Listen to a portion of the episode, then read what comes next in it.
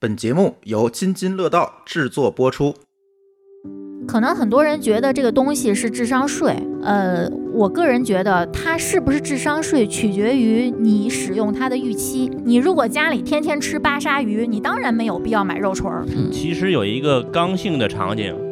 就是说合租房家里没有明火，电饼铛还可以热面包，可以煎鸡蛋、烤肉，还可以炒菜，你们不知道吗？其实对于这个单身跟人合租的，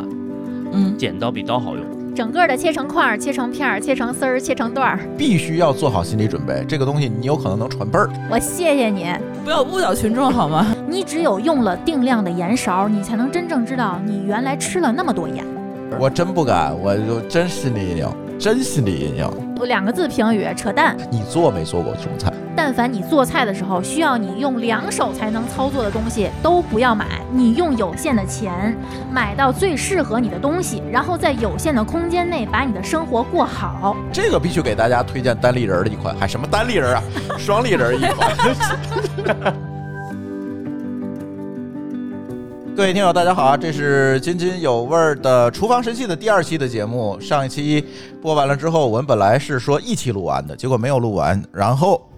哎，果不其然就被大家催死了，所以我们赶紧录第二期。这次我们一起录音的还是舒淇、 Hello，大家好。丽丽、大家好， C 哥、大家好，馋虫、大家好，这次我们还是远程录音啊，因为这这个疫情，北京的疫情看起来愈发严重了，所以这次还是远程录音。这期咱聊点啥？丽丽，接着上期，上期好像聊都是一些大家电啊，呃，对，上期我们有一些小家电，本来我们不想聊的，嗯，后来看这个评论区反馈，感觉好像有几个大家还想让我们聊，那我们就顺着那个小家电没有聊的那几个，咱们书接上文。来，咱先聊点啥？其实我看上期大家问的比较多的是制冰机，其实制冰机咱聊过，哎，但是这又夏天了，大家又想起来这事儿了。我不想录它，就是因为之前聊过，但是我觉得通过这两年多的使用，咱们有了一些 新的心得。哎， 有一些坑，这个制冰机从我们第一次录节目安利给大家到现在，我一共用了三台，没有一台是真正坏了的，每一台都是因为实在不想用了，所以买台新的。我把它当成了一个年抛，为什么呢？呃，我希望这些搞制冰机产品研发的人，尤其是设计产品结构的人，我麻烦你们用一用它。哎，就是我想知道你们怎么清理这个玩意儿。我第一台制冰机，我是把它整个后盖儿那个拧开了清理的。嗯，第二次呢，懒得拧开了，然后我就用了一个新的神器，叫水牙线。嗯我拿这个水牙线冲着里面滋，嗯，哎呦，不滋不知道，一滋才知道里面有那么多的霉菌。就往外滋的时候，我当时一边滋，我一边想，我不想要这个了。嗯，然后第三台我就果断换了一个它能整体往上上掀盖儿的，但是其实我也不是很乐观。这个机器我从京东上买的，我也没有买这个三年只换不修，因为我还是有一种预感，就是第二年我就不想用它了。我们家制冰机一直是年抛的产品，那你们多长时间清洗一次它现在是上面有一个自清洁，啊？我还没用过那个呢。就是聊以自慰一下。 我觉得这个东西不好清理，那个我知道奇遇的大厨他是每天清洁一次，当我知道他是每天清洁的时候，我惊呆了。可是我又能理解他们这种商用的，就是给客人喝的，如果真是对有点什么问题，肯定没法交代。你让我每天清洁，我真受不了。我给大家描述一下这个制冰机，它用的时间长得有多脏啊！这个东西，刚才丽丽说的有点搂着，呃，就是它会在制冰机的这个内壁上，别管是存水的地方还是存冰的地方，会产生一层的你摸上去滑溜溜、黏糊糊的那个霉菌。当时我也想不到这个问题，绿色的，对，一会儿谭博士可以给大家讲这都是什么东西。反正我们摸，反正就是那种呃黄黄的、绿绿的，就是带着各种五颜六色的、黏糊糊的。嗯，而你不就注意看，而且里面你也看不到，你不注意看你还发现不了。只有当你喝完拉肚子的时候，你意识到，哎，这最近怎么老拉肚子呢？而且我不太明白，它里头就只有水，它这个脏东西是怎么进去的？来，我给大家解释一下啊。一方面呢，是它不完全密封， 因为它不完全密封，所以肯定有能进去的东西，肯定里头不光是水，这是一个。第二个呢，就是上头这个膜儿，它其实不光是霉菌，能看见的是霉斑。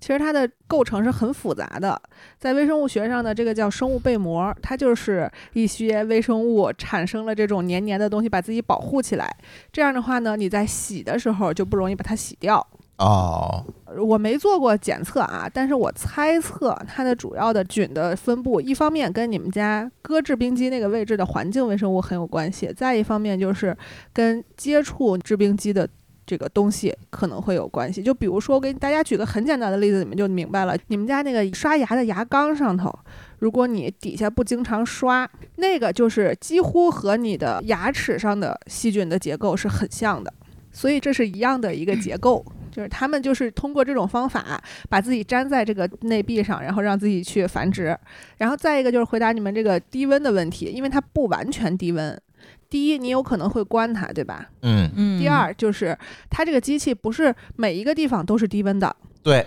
对，它压缩机部分其实是很热的。这就是告诉你们，千万不要把冰箱啊这种东西当成是保险箱，这是完全不可取的。然后那个水牙线，我之前也试过，就是当你滋出来之后，你就会发现，嗯，我真的不能再用了，是因为你绝不可能用那么细的水流给它冲干净，一定是你只是滋出了它的九牛一毛，所以这个东西在我们家就变成了年抛产品，而且我们家是冬天不太用的，所以就基本上是半年扔一个一天两块，啊，差不对，多。其实差不多，还行。呃，但是丽丽最近买了一个可以翻盖儿的了，好像这个产品也在改进。嗨，嗯、它有一部分还是没法儿通过上掀盖儿来实现一目了然，能清洁到所有地方。呃，所以有一部分就是它那个出冰的那个，它不是有一个我不知道那个桃儿叫什么东西，我都是用一个洗脸巾，用一块无纺布的那种嗯那个厨房麻布。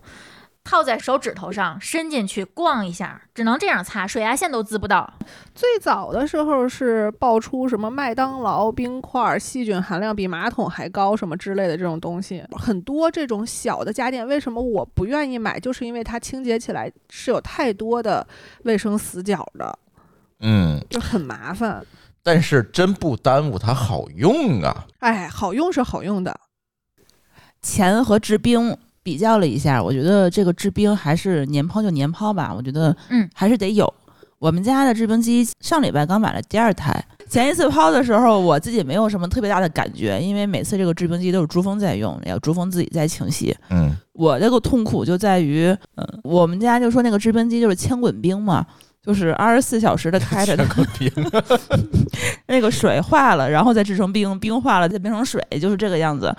终于啊，工作了两年，他不堪重负的死了。呃去世了，我们迎接了一个它的新版本。这嗯个新版本我觉得还挺好的，因为跟之前不一样的是，它有了一个定时功能。是一个牌子吗？是，咱买的都是那一个牌子的，就是惠康那个牌对子是吧？对对嗯，因为它是一个制冰机大厂，我看它有很多很多种不同型号的制冰机，但是呢，你真选一个适合家用又好清洗的，真的没有。我不知道他们怎么想的，海外对制冰机的需求会更高嘛？然后它很多是出口的，但是我没有想到的是，它为什么会把这个东西做成这样？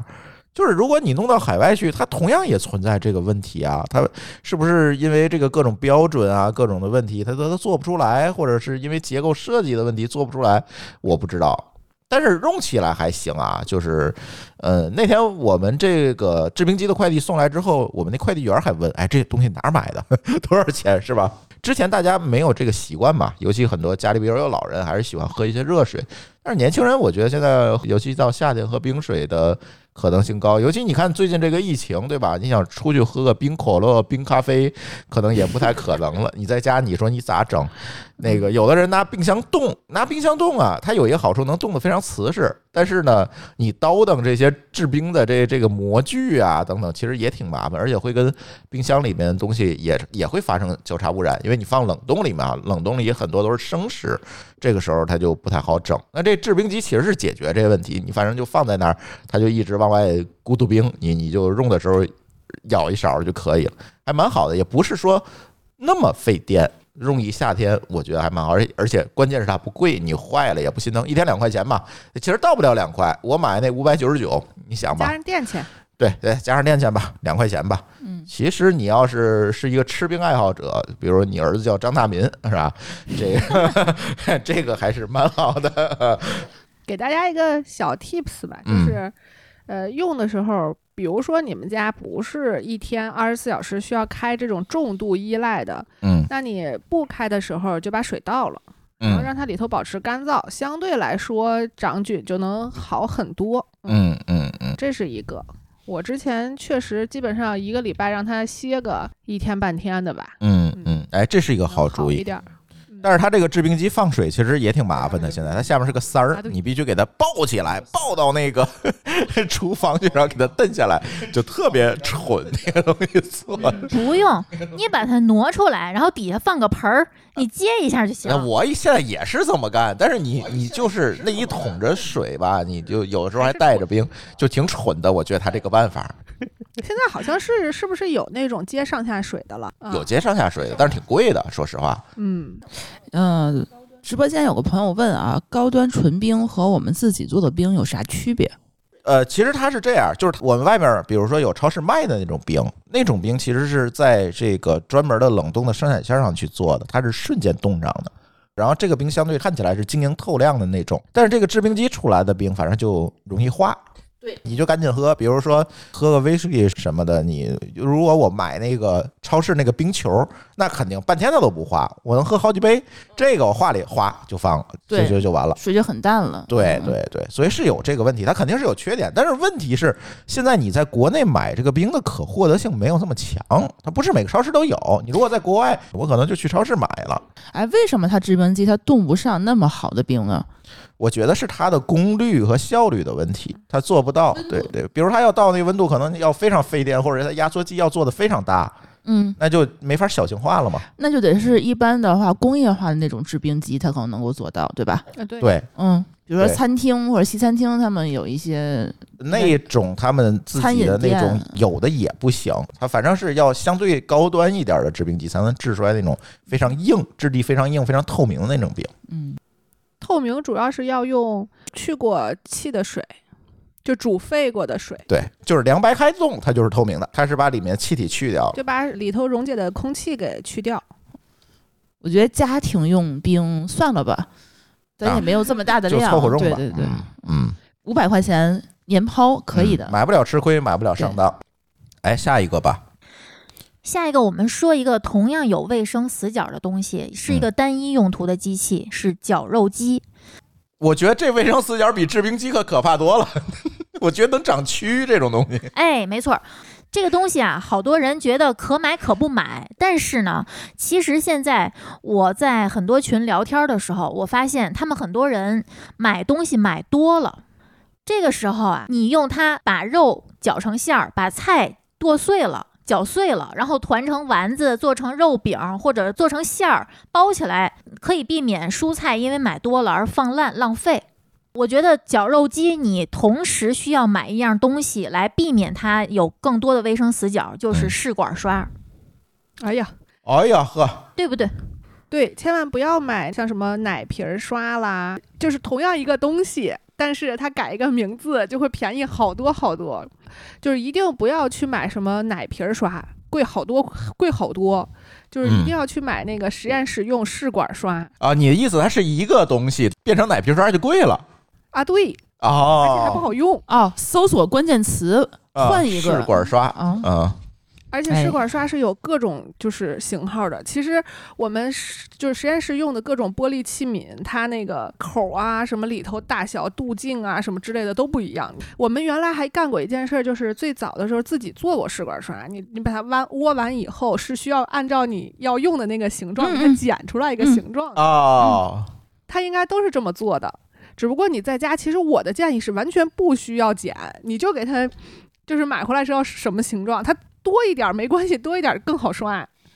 哎，有道理。绞肉机我没用过，啊，里边是什么结构？它需要用到这个试管刷。嗯，装肉装菜的那个机器，它本身是三零四不锈钢吧，那个其实嗯不需要，嗯盖子也不需要，关键是那个刀头儿，刀头儿它呃插到那个。哎呀，我也不知道它那个结构应该叫什么，它它有点像钻头倒过来，啊，对对对，就那个位置，它你如果你绞肉的话，它会进肉馅儿，你用水冲是冲不掉的，嗯呃，用什么抹布什么的也洗不掉，一定要用试管刷，仔仔细细的把里面那些残渣刮干净，否则你下次再用它的时候，你将会闻到菜市场肉摊儿绞肉机那个位置。 哎，呀，嗯，真的，这是我扔过一个刀头之后的教训，那之后我才买的试管刷，只要你刷干净。下次就不会有什么残留的味儿，尤其是有一段时间，我是喜欢自己灌香肠的。嗯，你这工对程有点大呀，你这纯经验教训。再给大家一个贴士，就是去超市，如果你要是买肉馅儿，大家现在习惯了自己去买一块肉，然后拿到摊儿上让他给你绞肉，因为都知道那肉馅儿哈、啊什么这个不好，那个这个原料不行之类的。但是呢，一定要记住，让他先拿他的一块儿肉头儿给你把那个里边儿原来的东西给，顶涮出一来，涮，嗯对对对。哎，他是愿意的是吗？哎，看你商量呗，去熟的可能还行，嗯，就怕说放进去的肉其实并没有出来，出来是里面存的肉。哎，先买块肉皮嘛，我不介意，我买的是里脊，它里头是五花，这个我不介意。但是我介意的是它那个肉在里头搁了多长时间了，嗯这个不好。说。所以应该找一个客流量大的肉摊儿才是对的。嗯哎哎哎，对每天都在搅，它就没这问题了嘛。对的，嗯，我是觉得其实大家都挺爱吃馅儿的，但是你们为什么都不自己做呢？我想可能是因为你们要么不爱去绞肉馅儿，要么不喜欢自己剁肉馅儿，有的甚至你们家可能都没有什么大菜板儿。对嗯，那我觉得有个绞肉机其实挺好的，真的，嗯尤其是年轻人啊，可能觉得家里备个绞肉机不值当的，只有老人才会没事儿家里做个馅儿。可是我觉得它并不只是可以应用于包包子、包饺子。但是绞肉机这个东西有没有什么危险性啊？不会把我手指头一块儿放进去吧？嗯朱峰印象中还是以前那种机械手摇的嗯那啊，种，不是那种手摇的，哦摁的，哦哦有两个按钮，一个强力的，一个稍微弱一点儿的。弱一点儿你可以搅菜，强力的你可以搅肉，或者说可以搅不同这个颗粒度的东西。哦哦，我啊，我提一个问题，它这个东西现在能扔进洗碗机吗？能它可以拆开每个刀头，包括下面那个整个结能能构。能，电机部分是独立的，上面杯可以拧下来。嗯哦，那好得多。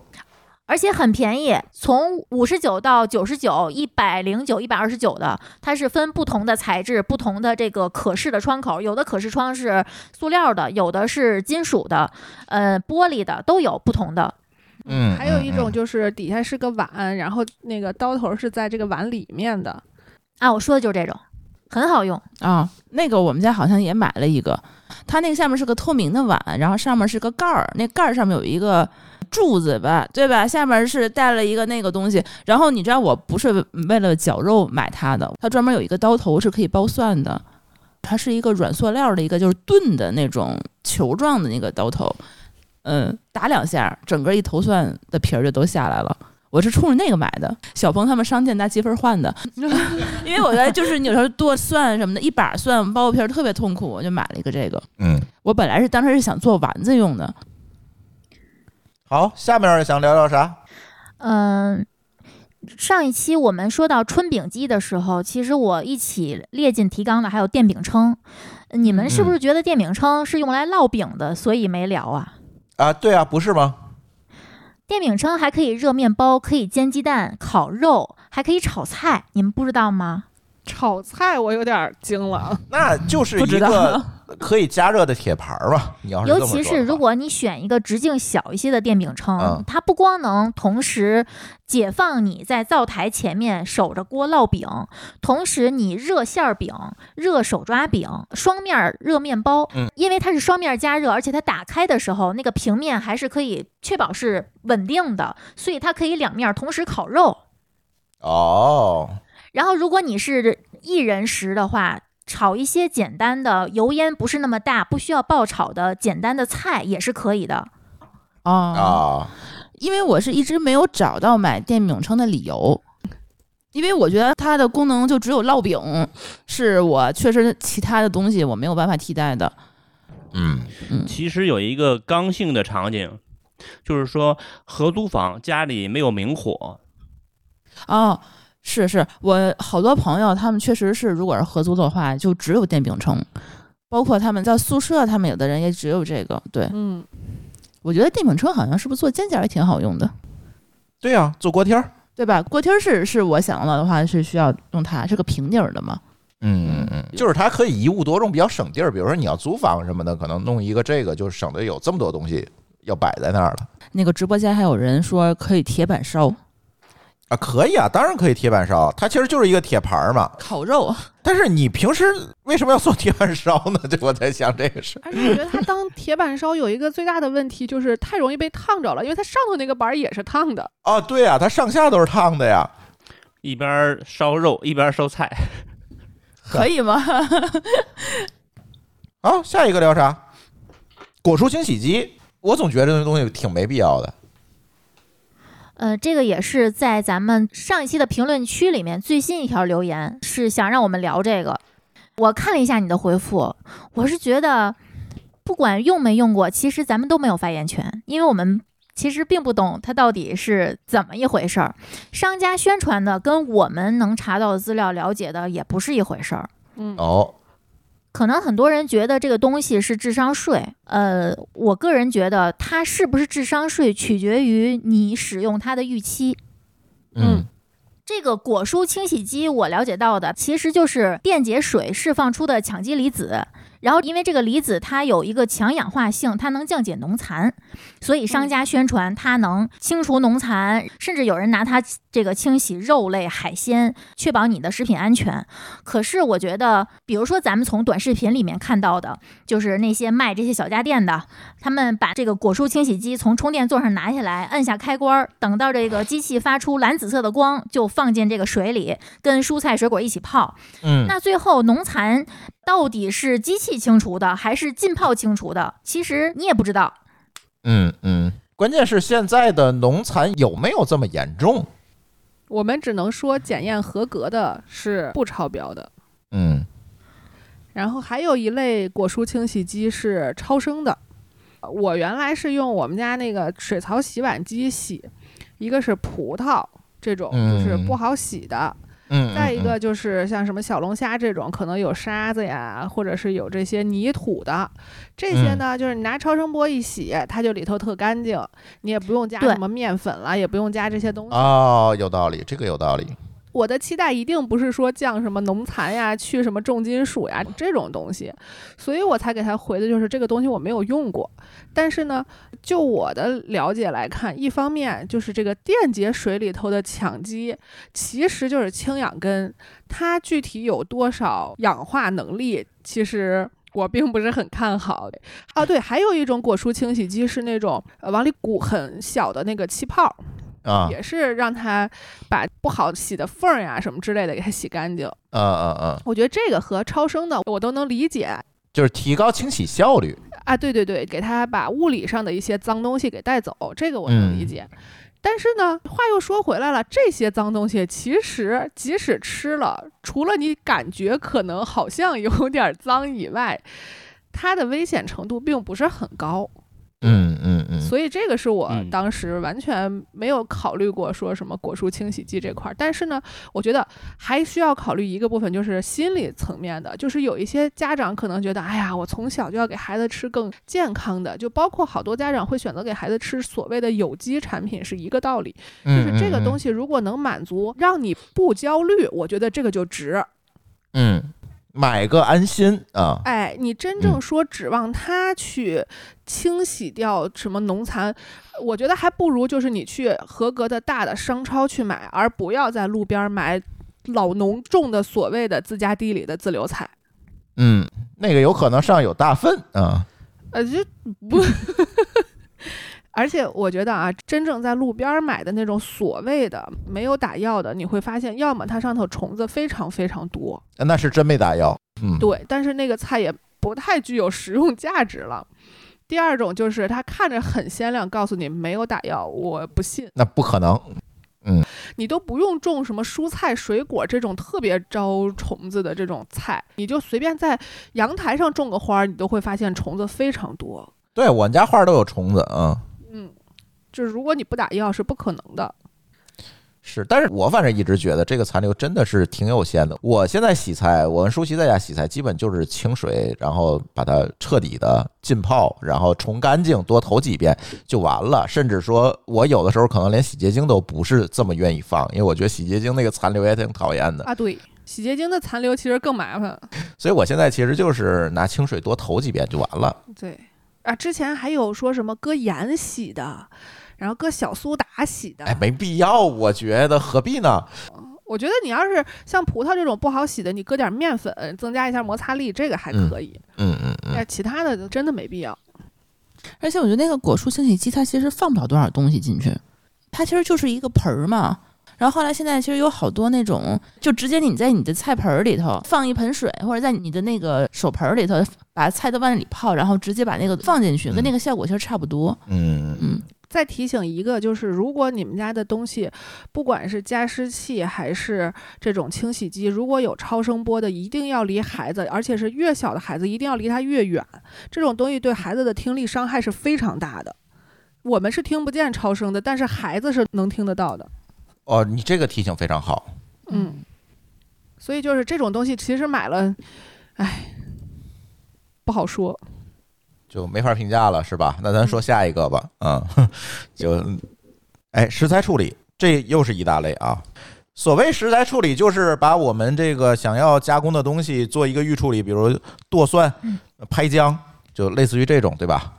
一个加工过程，整个的切成块儿、切成片儿、切成丝儿、切成段儿。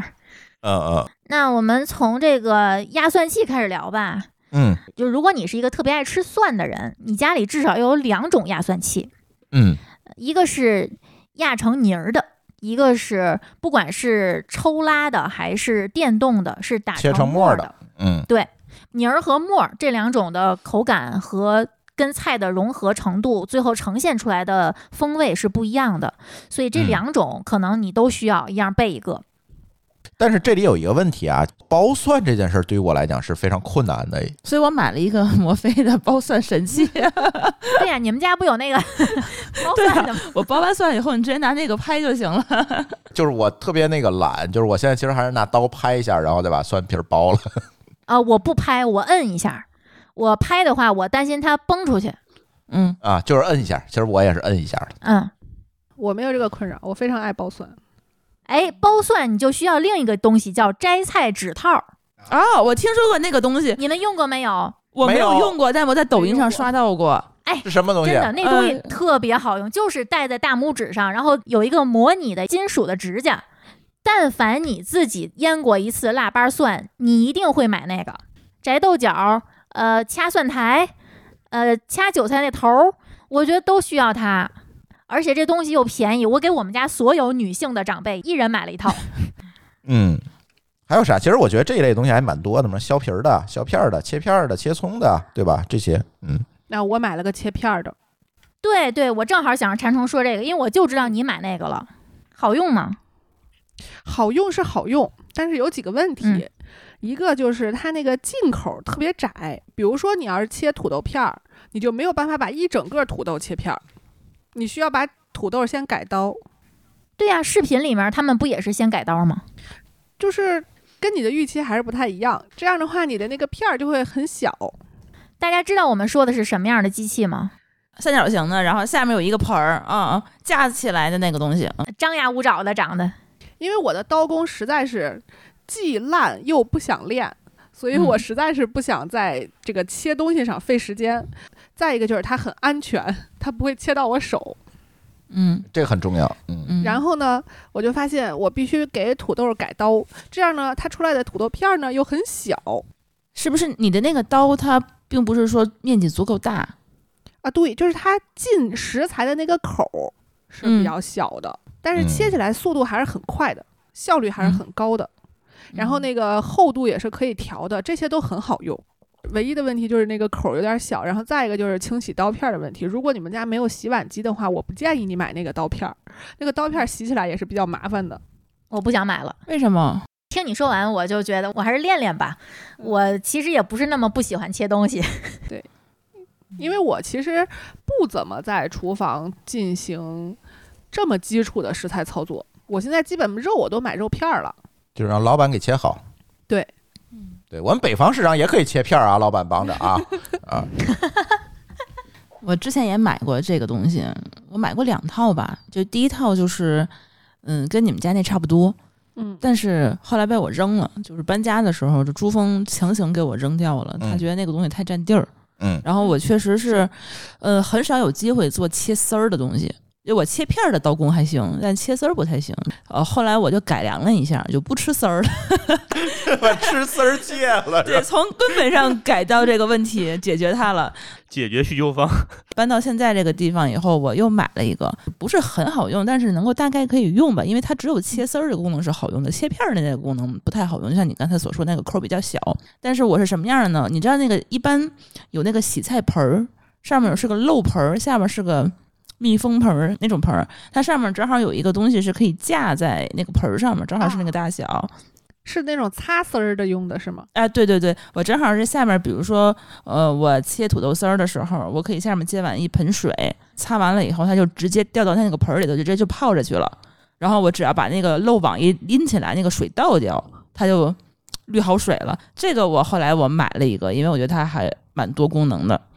可以平时的话当一个洗菜盆儿用。嗯，这个非常返璞归真。我们对家第一个擦丝儿的东西就是长这个样子，哦，非常非常返璞归真。你们擦丝儿器有没有什么使用心得？我有阴影，我是用坏了好多个之后，我对它唯一要求就是它必须是全金属的，嗯，为什么？是质量啊吗？塑料的好会被细你摁坏。摁断，哦，它时间用的越长，它越脆，然后摁着摁着就哦断了，它两边就裂开了，你就只能扔了它。木头的它遇水，我觉得容易存细菌，嗯变形。嗯，也容易变形。我的要求是，它必须得有一个角度，比如说你土豆的时候，你如果是平着擦，它就很难使上很大的力气。就是你往外推，就是因为土土豆那个东西，它本来它就很沉，又不好拿。然后呢，你平常它推的话，我觉得我得使劲往下压才行呢。但它如果稍微有一点点清晰的角度的话，擦起来会稍微好擦一点，稍微省嗯省点力气。你还可以拿一个筷子插着它去擦去，筷子插反正对我啊这还可个以东避西免是有伤到阴影手的。我也挺有阴影的，这个东西我都不敢用，我就怕我手所以他擦偷上偷把我的那个给扔掉了，我又买了个新的嘛。对我看着我手就疼。我也被蹭过。我现在想到它，我都浑身鸡皮疙瘩。对对对，我好像我没就有是人这没感受过这觉。伤啊。对，对，几乎所有人都被蹭过。而且那个特别疼，蹭完了你知道吗？就一我还层肉，就是宜家的那个还是四面儿都 有的，那血滴子那那是擦奶酪用的，那个我对不管，是，我反正看见我就难 受。哎，我就，对，太难受了。它得有一个那个压着的一个盖儿嗯，它才能够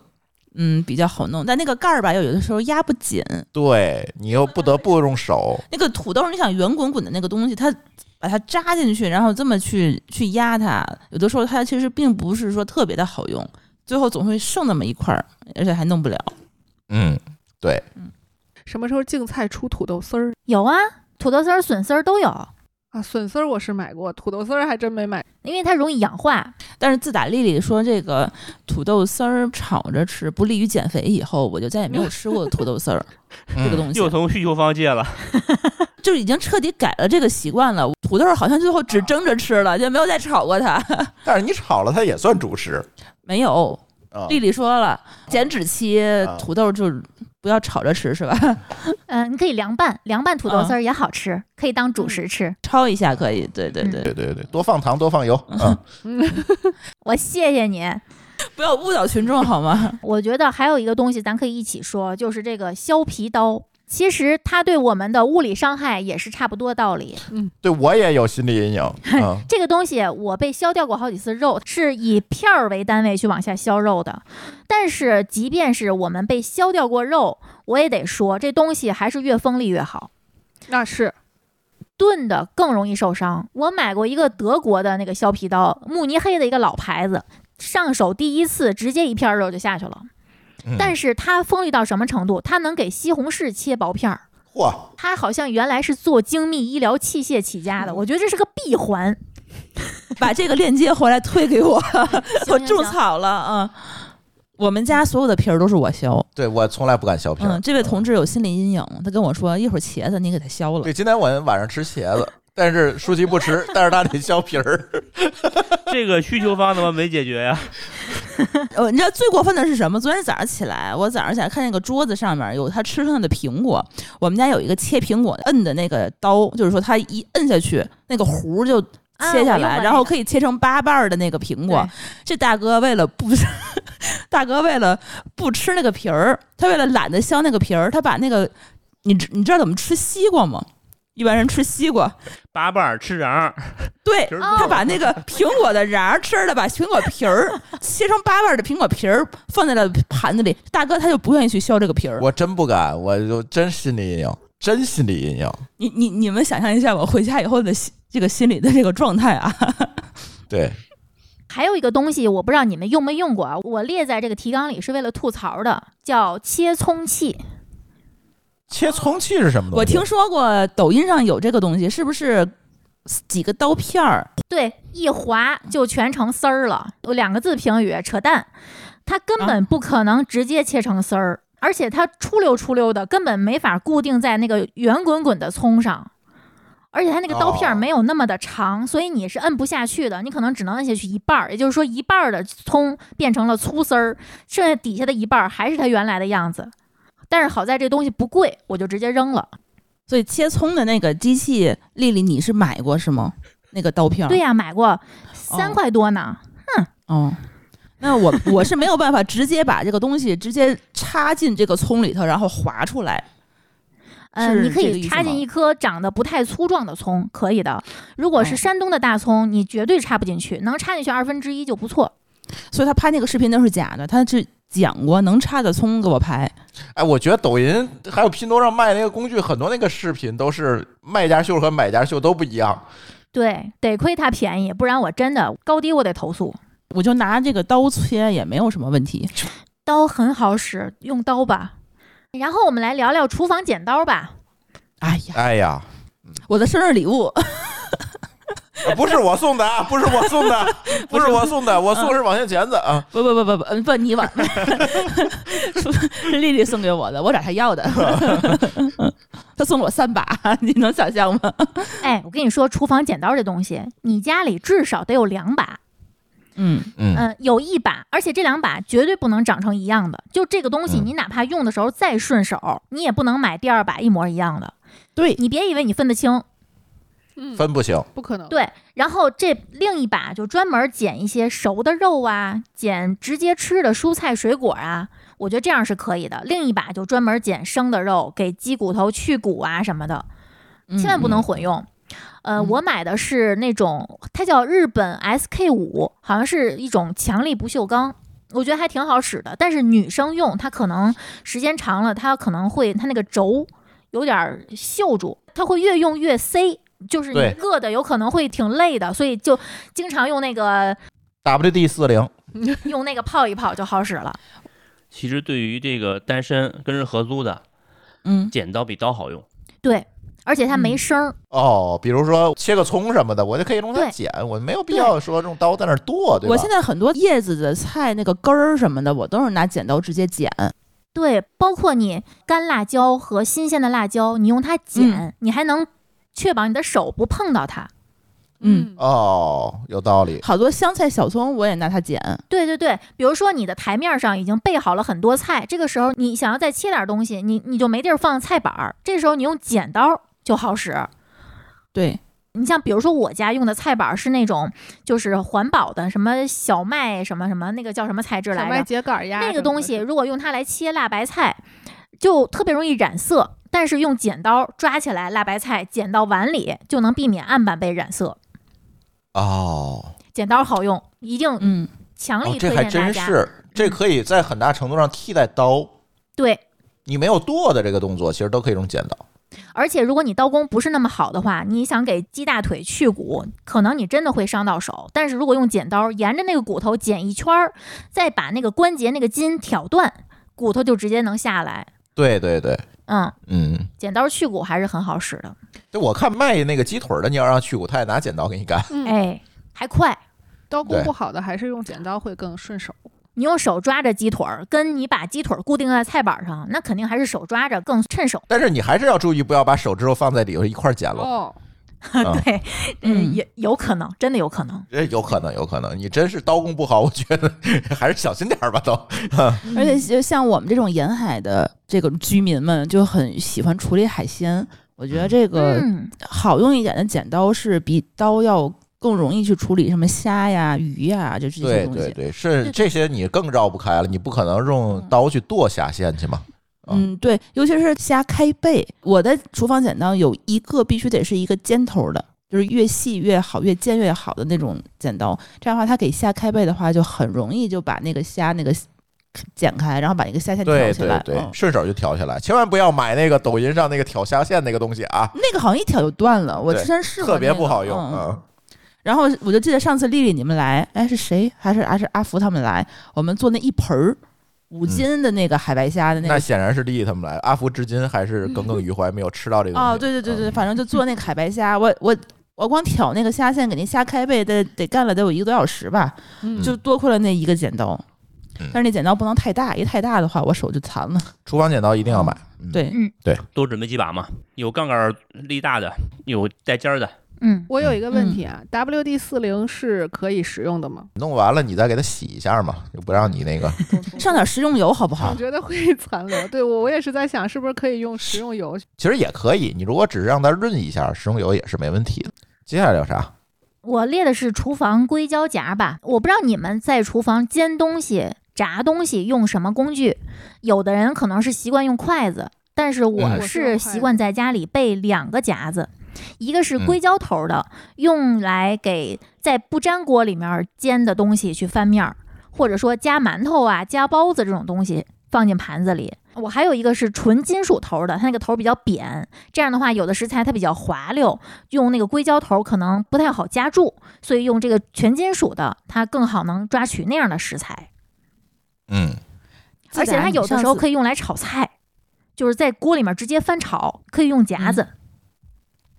自打上次你来我们家吐槽我们家没有这个夹子，我就买了一个那个硅胶头的那个。然后我后来就发现，就是用了它去煎牛排、煎羊排、煎鸡肉，就是你做铁板烧什么的，比那个筷子要好用。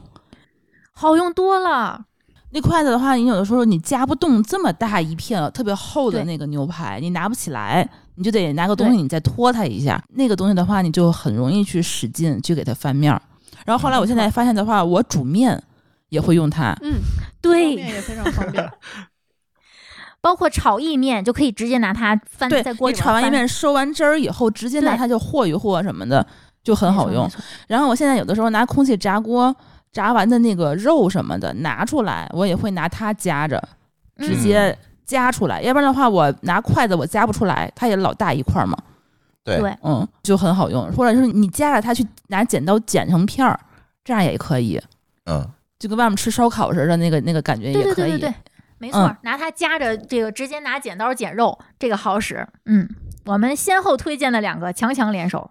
对但是我这个有一个缺点，就是珠峰发现的，就是它不够长，就因为对我们家的那真 个手那个油，烧烤盘儿就是上次说的那个摩飞的那个万能的那个那叫什么锅呀？它这个就是离你的手就特别近嘛，就它那个不够长，就很容易崩到手，所以就一直想再买一个稍微长一点点的，它能长够锅跟跟那个夹子长不一筷样子似的， 对，老远能夹住它。哦，对，，现在好像是没有特别长的，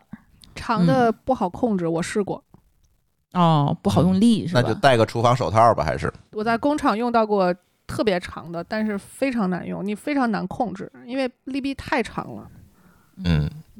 小日子过得特别好的这个日本人啊，他们就是很考虑这个洗碗机的问题，所以说他那个东西的话，我发现日本的很多餐具都能进洗碗机，这个让我觉得很惊讶，他们都考虑这个问题了，包括筷子，还有漏勺，还是这个产业比较成熟啊。就是尽可能大家买东西的时候买那个能进洗碗机的。嗯，下一个咱聊聊肉锤儿吧，哎，哎，这是我们家没有的东西，嗯你们家没有啊？我没有啊。哎呦，真惊讶！我建议你们买啊。呃，我是拿刀背 拍，你看我家这个刀作用多多呀。上次我们跟那个 C 哥家里老人视频的时候，C 哥还说让他爸他妈就是买个肉锤儿，问要不要，然后给他们展示了一下这个肉锤儿，他们说不要。其实我觉得这东西真的很适合老人，就是如果老人呃不爱吃肉，那可能另一说，但是老人是需要蛋白质的。嗯呃，很多老人不爱吃肉，是因为嚼不动。嗯，啊，对，是有这个问题。肉锤水散之后，你再炖牛肉，这嚼得动，自然就喜欢吃了嘛。你用肉锤儿下去那个动能，它把那个肉的纤维敲断了，同时它把这个肉拍成，比如说一个掌心这么大一块肉，拍成了嗯手掌这么大一块肉，它肉的这个表面积增大了，肉的厚度变薄了，它能让这个烹饪时间变短。这样的话，嗯其实能最大程度的保存肉的风味儿，因为你肉如果炖久了或者煎久了、炸久了，它可能肉的味儿就变了。嗯，它更容易熟。再有就是，我是觉得，如果你有孩子、有老人，他的牙齿虽然都是需要去使用，但是有的人他可能，比如说像孩子，他可能牙还不太能去咬动那么坚硬结实的东西。像老人，他的牙齿在退化，可是老人也是从年轻人过来的呀。他年轻的时候爱吃肉，为什么老了他牙不好用了，他就不能爱吃肉呢？我们得为嗯老人考虑他的喜好啊，对不对？嗯嗯嗯， 所以我觉得这个家里备一个肉锤儿是非常有用的，而且你要把它用在合适的地方，比如说你拿它用在敲红肉上。你如果家里天天吃巴沙鱼，你当然没有必要买肉锤儿，对 不对？做鱼酱也是，所以一般情况下，这个东西就是牛排、羊排，呃，对，给大家讲讲怎么用吧。我相信好多听友不知道这个东西是干什么的，对，其实用的比较多的可能是，你看你在上海吃的那种炸的那个猪的大排，厚厚的肉，你把它拍扁，拍成一个扁片儿去油炸。比较常见的是这种用途，还有就是你像我有时候煎鸡胸肉的时候，我不喜欢把它片成厚片儿，我喜欢用肉锤儿把它在鸡胸肉最后的那个位位置砸一砸，因为鸡肉本来它纤维就比较短，很容易砸断，然后砸一砸，把它这个整个的肉饼让它稍微变得扁一点儿，这样煎的话就不至于说薄的地方都已经老了，厚的地方还煎不熟。其实北方人还是比较喜欢吃炖牛肉的。嗯，然后炖牛肉，你捶过之后，你再炖，它就不那么容易嚼不烂了。就我觉得它比较适合哦，非、呃就不带骨头的那些部位，就是纯肉块儿，把它砸一砸，嗯嗯嗯它只要肉质的纤维断裂了，它都会比较好熟。哎，有道理，回头咱家买一个吧。而且你家里万一找不着锤子，还能临时拿它救救急，多好用啊！我家倒是有锤子，不建议食品的加工工具去干别的啊。哎，肉锤儿我觉得真的可以买。那是不是可以用筋膜枪替代一下？我突然想，我可以用那个锤子替代肉锤吗？那个肉锤儿我见过两种，一种是包胶的，呃，一种是纯金属的，就是全是那种跟狼牙似的那种。我买的是包胶的，我觉得包胶其实就够用了。而且哎那个你锤的时候是直接在菜板上直接锤是吧？我直接拍肉，你找一个能承重的地儿就好了嘛。嗯你就把它放在肉上就砸它嘛，就砸肉嗯就嘛。是砸肉嘛，就是砸肉对，嗯，对你怕案板不行，或者说你那个操作台不行，你放地上啊，案板放地上。 OK OK，嗯，反正都挺费邻居的。我感对，觉肯定是费邻居。 用刀背儿也费邻居，呃也费，对，嗯，还费我觉得刀背儿拍不匀，是拍不匀，对，哦嗯。然后我们下一个聊聊蔬菜甩干机，你们家有吗？我买了，我刚买，好用我买了一个，啊好哦，用，你还没用呢，我对用嗯了，啊，是吗？你当然不知道了。哦，好的，我现在是每次，呃，每周末买菜嘛，我会买一周的菜。有的时候我就会把那个，嗯，就吃不了的那些比较好存放的蔬菜，我就会提前洗出来。洗出来以后呢，我就拿那个去甩干，甩完干以后，我放在那个保鲜袋儿里面。然后我有的时候我会冷藏或者冷冻起来。那个东西哦太好使了，对我也是跟 刷抖音发现别人有人在那儿一周备菜，我那个是手按的，你是按的是是吗？我那个是摇的，就其实它都是利用离心力把水珠甩出去吧。这个你们经常看我朋友圈，可能知道我最近发了很多这个心脏康复期的这个中午的这个沙拉，然后我就深刻的意识到，蔬菜甩干机对我来说重新捡起来用它到底有多么有必要。我觉得这东西啊，不管是你喜欢西式的吃法，用它来甩干蔬菜做沙拉，还是中式的炒菜，它都很有必要。就哪怕你不从备菜的角度考虑，现吃现用，它都是非常嗯有用的。首先，你做西式沙拉的话，如果不甩干水，可能那个酱汁儿没法附着在菜上。嗯，然后如哦，对对对，如果你中式炒菜的话，不甩干水，反正反正扔进油锅里面，崩你不崩我。嗯，嗯对对，嗯 毁容，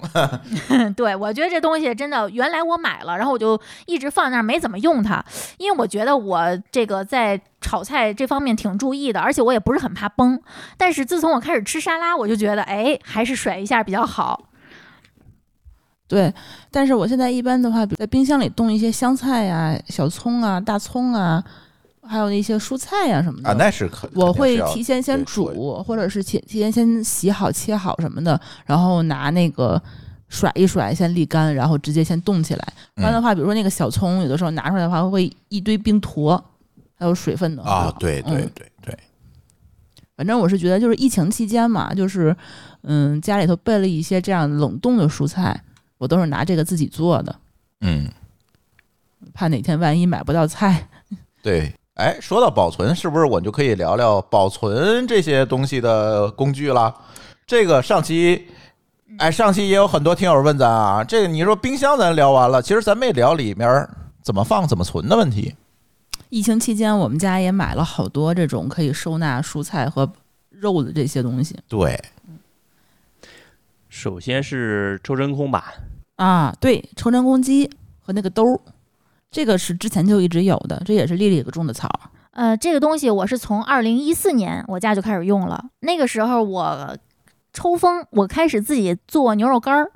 可是那时候我自己租房啊，我就家里冰箱没那么大，我没办法就是在非真空的状态下保存那么久那么多的牛肉，嗯所以我就买了一个真空机。那个时候还很原始，是机械的，你需要把袋子放在那个发热条上之后，双手摁住两头使劲儿，它才能给压上。现在都是电动的了，我看现在还嗯，有对，那现种、在是电动，呃，什么，它分为真空密封，还有单封口儿，呃，单抽气儿，还分干湿嗯食物，对我买那就是呃分的好细嗯啊！我觉得真的很有用，因为有的食物它，比如说你卤的肉，它是带汁儿的，你要是用强力抽真空的，那汁儿全都抽到机器 里面飞去出了。来，对，嗯，二零年我们还用抽真空机封过我们出入证，做证件呀，那种纸条的封边儿也特别好使。嗨，还挺会用的 抽真空机，而且大家不要想那个东西特别贵，很便宜，特别便宜。对，然后袋儿也不贵，淘宝上有的是，你就去搜吧。反正这期我们也不带货，一两百块钱，也就这意思。对嗯，那个袋儿，我跟大家说，大家在买的时候不要去想象那个袋儿有多大，你最好带个尺子去看这个商品的详情介绍，或者有的商家他很很贴心，他告诉你，比如说我买袋子那一家，他在给你标注长宽高的时候，还告诉你这个长宽高的尺寸可以装下，比如说这个可以装下一只点烧鸡，一点六公斤大米，哦，你就知道嗯对差不对多是这个规格，可以干这么嗯这种事儿。对，就不要凭想象去买袋子，很有可能买完之后你会发买现小装不了什么。嗯，对，尽量买大一点的，其实没事儿，因为你可以就是说那个边儿它是可以裁切的嘛。对你那个其实还可以。你要买小了，就什么都装不下了，对。就比较麻烦。对而，且抽真空去保存食物的话，它能让你的食物的收纳变得更加省心，因为你可以把它抽成非常规整的形状。嗯，嗯，因为你在抽的时候，你可以用手一直给它整形。抽真空机我觉得是一个提高存放效率的一个工具。所以你们都会用来存放什么东西？呃，大米，呃，杂粮、生肉、熟肉，呃，蔬菜，呃，尤其是那种水分比较少的蔬菜，比如说我买了五斤羽衣甘蓝，这种菜就它比较扎实，你不用抽真空的这个机器抽它的话，可能不太好存放，我就拿这占地个。儿，嗯呃，，对，我都把它密封起来了，但是因为它水分本身就不是很多，所以它也不会在里面形态有什么多大变化。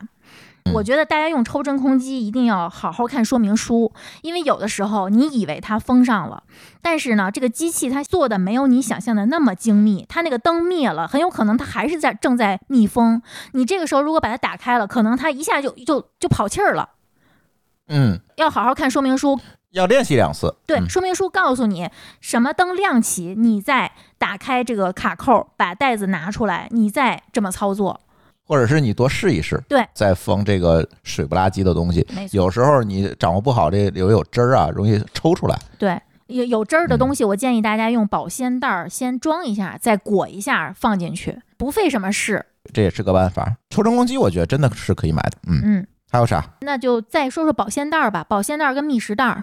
哎，这俩有什么区别？保鲜袋是比较薄的那种，密实袋是那个带那个拉拉锁的那种对，叫拉密锁实袋或者是啊双层密封的那个条儿，啊直接一拉它就可以保鲜了。啊，咱家现在就都是那种密实袋儿，我感觉。咱们家有两种都有，嗯它那个保鲜袋儿，我一般早上起来，比如说在家里做好早餐，那个面包啊、水果什么的，我就会放保鲜袋儿里，当天吃掉的那种东西，嗯嗯我就会放保鲜袋儿里头。但密室袋儿的话，我就可能是在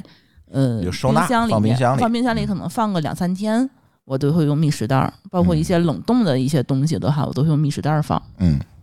有些时候食物要外带出门儿，要用密室袋儿。对，打开的对可以再封上嘛。密室袋儿有一个好处就是说它非常的防水，不会漏水。对对你对，放你一些比如说汤汤水水的东西， 它好像也没什么事儿。嗯，哦，但保鲜袋儿不行，它容易破嘛。对，保一般情况下，你当时需要吃掉的，我用保鲜袋儿嗯去。保鲜袋一般都是 PE 的，它强度很低。对，它能嗯防水，它就能装水，你都可以拿对它当装汤，呃，装水，或者把手机放在里面儿用来防水。它哎那个对袋子的材质也非常容易写上字儿，做一些标嗯注、呃备注、留言，我觉得对都可以。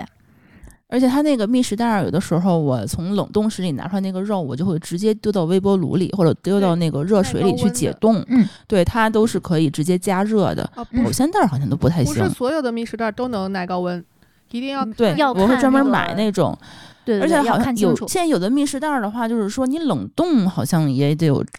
不是说每个都可以。有嗯的它耐受是零下三十度，有的不行。我一般会找那种就是专门是可以又耐高温，然后又耐冻的那种比较方便一些。对嗯，然后疫情期间我囤了好多，就是前两天上海那边的话买不到菜，我这边一紧张，我就是大中小我都买了五六盒，我也是，我嗯买的严选的大中小三个啊不同我规对格我的也是买了一箱严子 选严选和那个京东京造的，我觉得都还行，都挺便宜的。宜家的也行。它那个有运费，它那个买过来你得凑单才能到它那个运费标准。这个想法很女 人，啊，宜家也还可以，但是我不知道宜家它是不是耐高温，并且可以进冷冻室里。对，严选和那个京东京造，它那个这方面写的非常嗯非常好，对宜家就稍微差一点点，但是宜家性价比是比较高的，非常便宜。我记得它好像是多少钱，而且这东西可几毛以钱重复使用，还其实还挺环保的。呃，拼多多上也有很多很便宜的这种密食袋儿，我觉得它们的区别就在于，比如说严选的那个，你用过十次之后，它可能还没有那么的脆，但是如果很便宜的密食袋儿，它可能也能耐高温，但是可能循环使用的次数就没有那么多，应该嗯是差在这儿了。这个东西直接接触食物，我其实不太敢去买那种比较便宜的嗯杂对牌儿。对，不嗯不差那点儿钱。对，其实它成本我觉得并没有很贵，嗯，我记得是二十九块钱多少个呀？五十个啊，那没多少钱啊，几毛钱一啊个几吧毛？钱一个。而且你还重复利用，我一般的话情况下，这个就不重复用了，我就一般都给它扔掉了。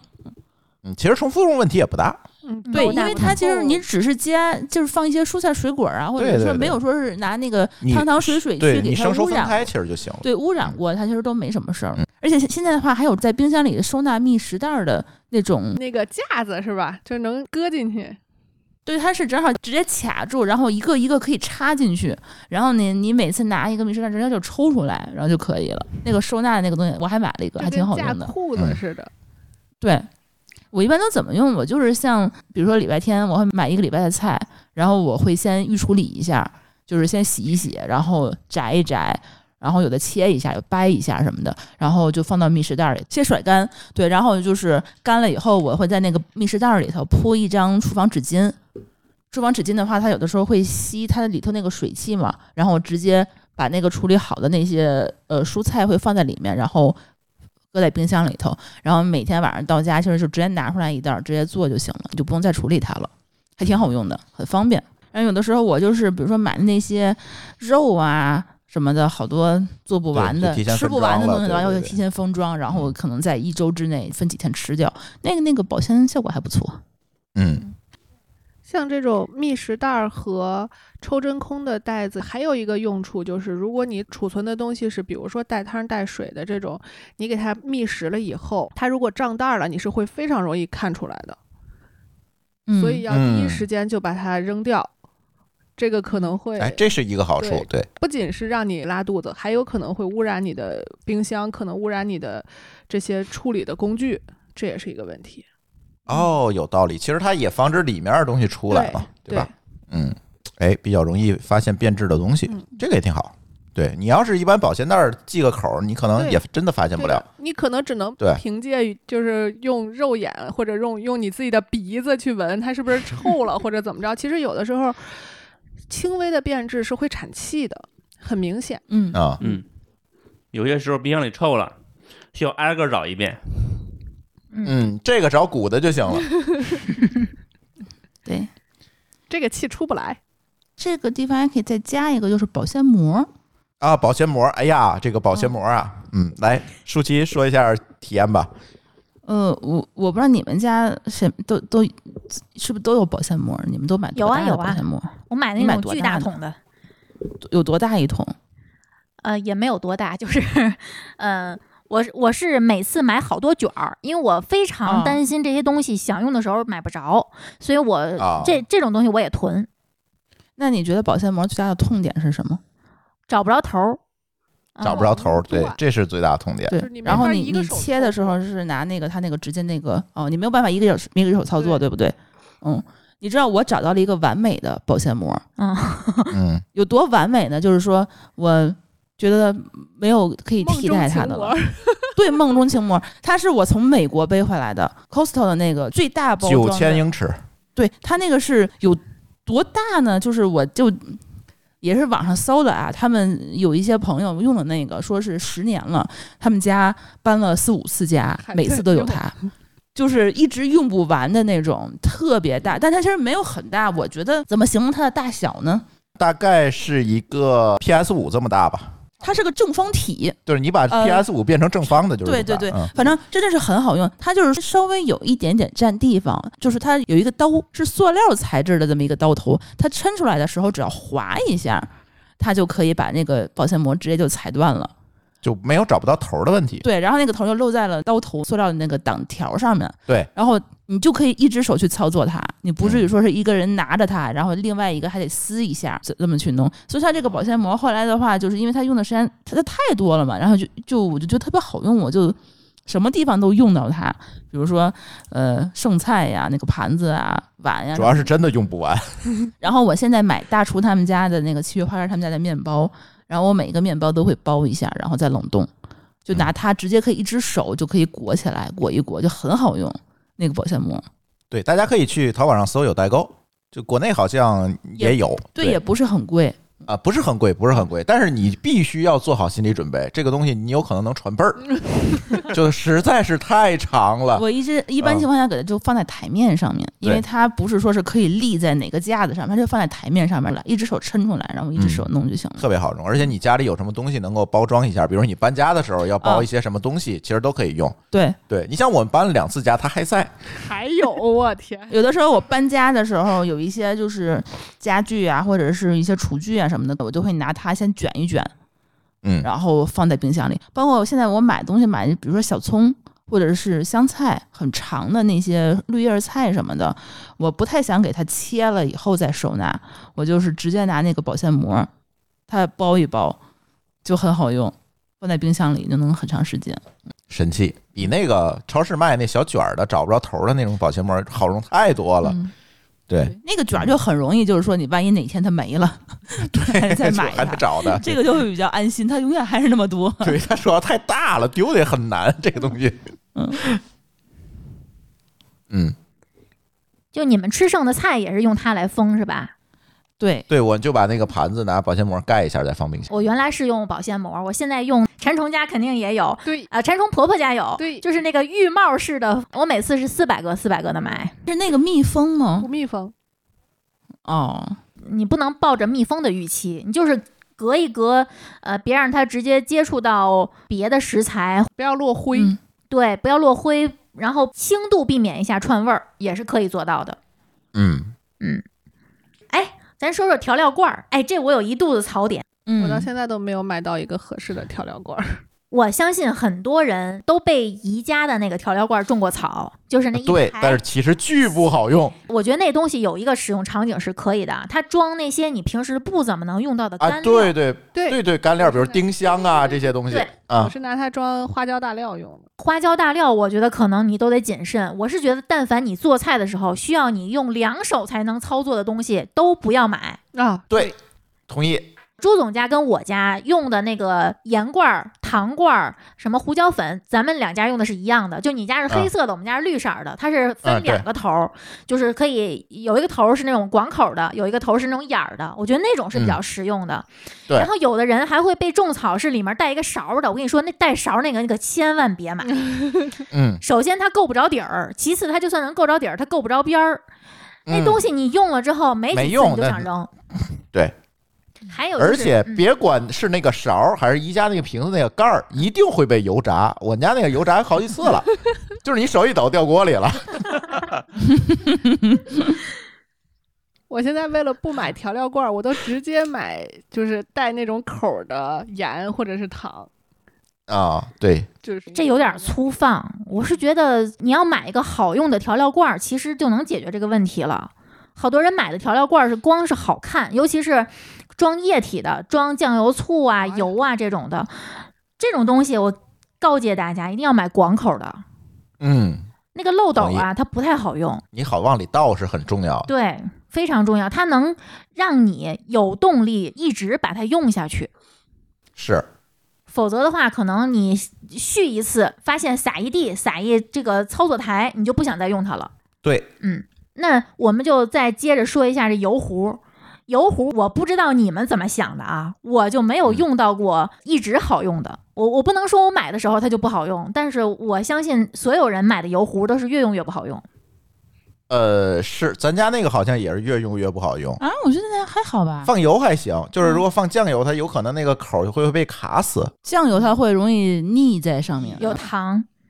对，对有糖它能腻在这儿。油也是，尤其是那种喷的，喷着喷着它就堵，嗯，那种倒的，哦倒着倒着它口儿就会腻上。有的时候啊，你不要以为你看不见蟑螂 在那个口儿上待着，蟑螂就没去过。蟑螂一哎呀定去过，而且我发现经常刷这个短视频，看评论区，我看他们有一个人说过一句话，就是“你又出新油壶了，上次你出的我刚买没几天，你又出新的 了。”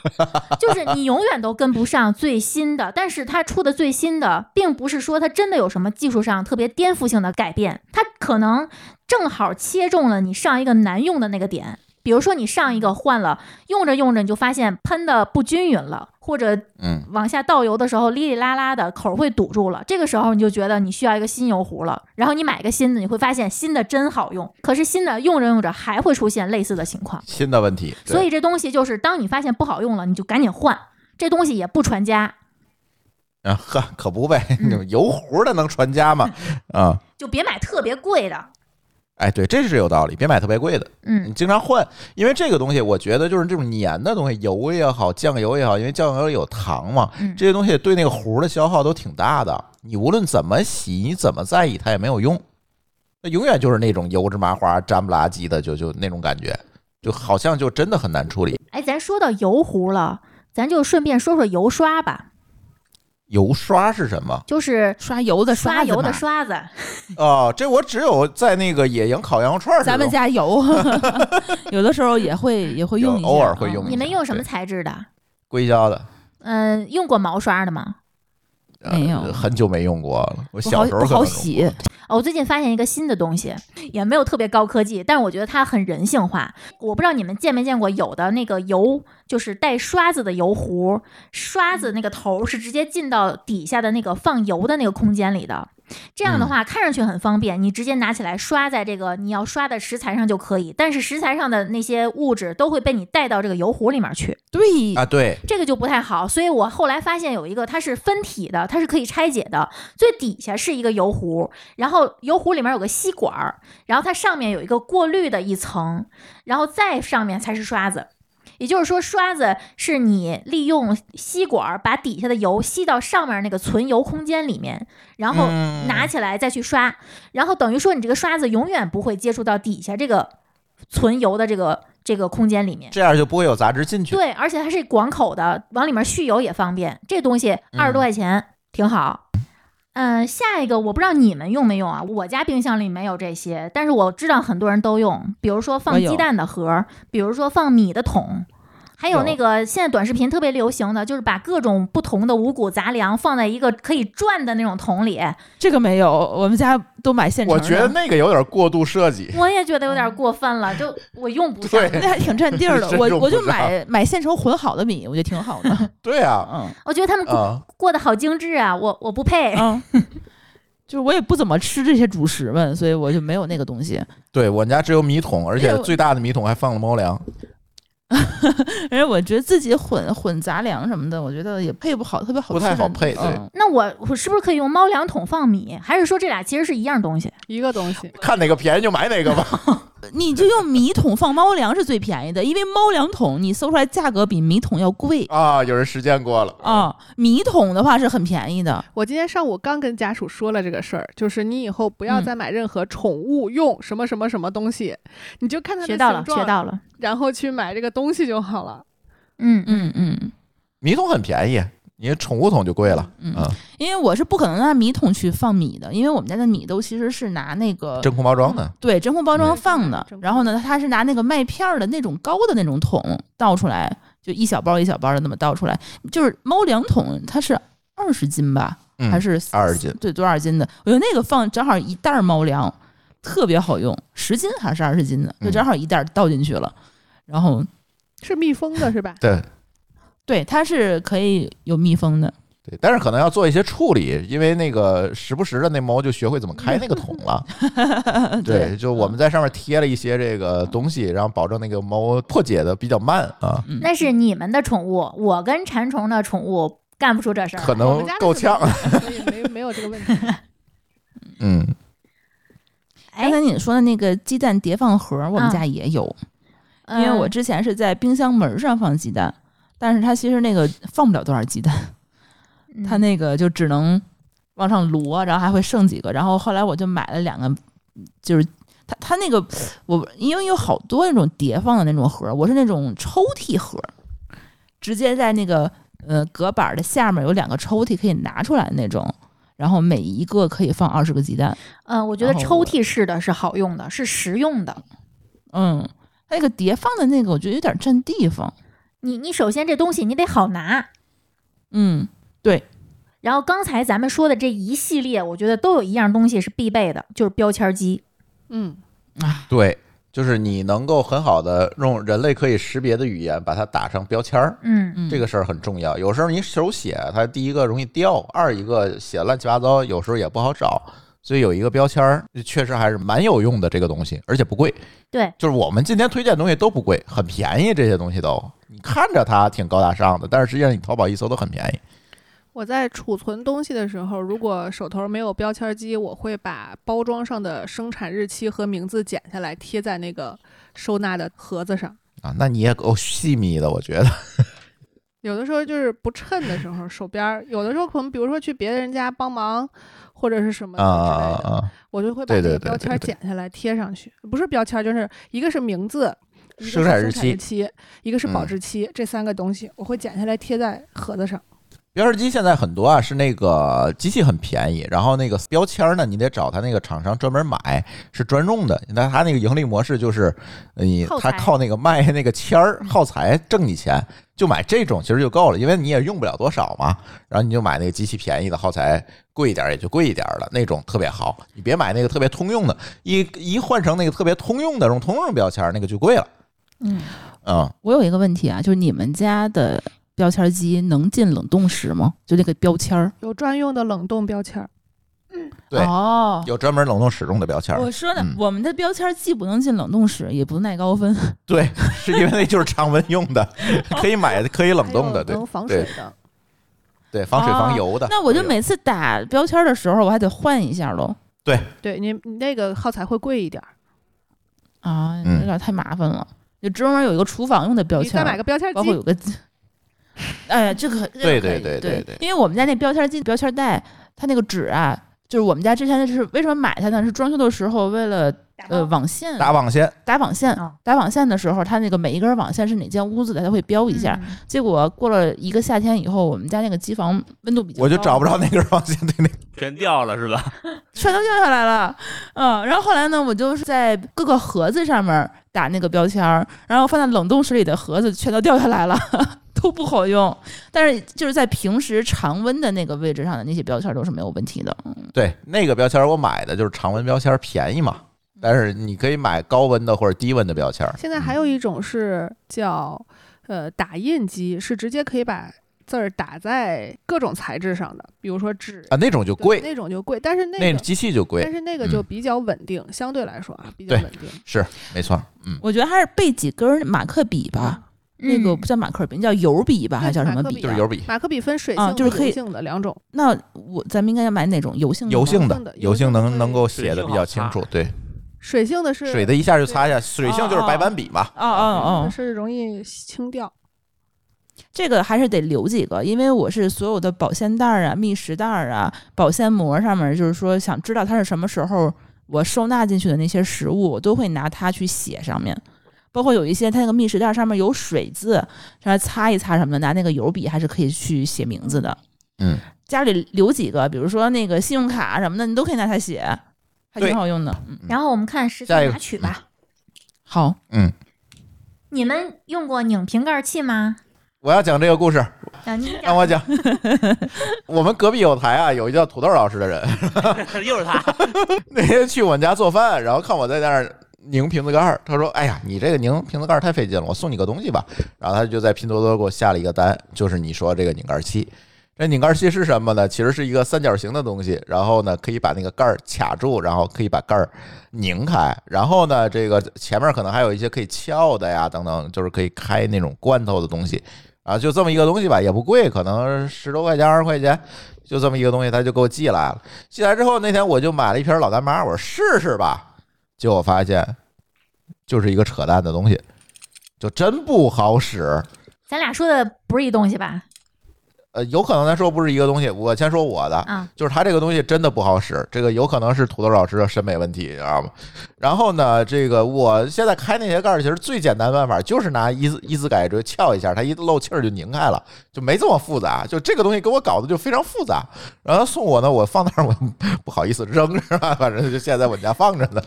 当就平摆起子着，让可以他当每次平都起能子看见你还在用它就行了。哎，对对对对对对，给土豆老师一个面子我啊嗯们！家那个就是一个普通一个三角形的一个那个拧盖器，我们家的是，它是可以调节那个，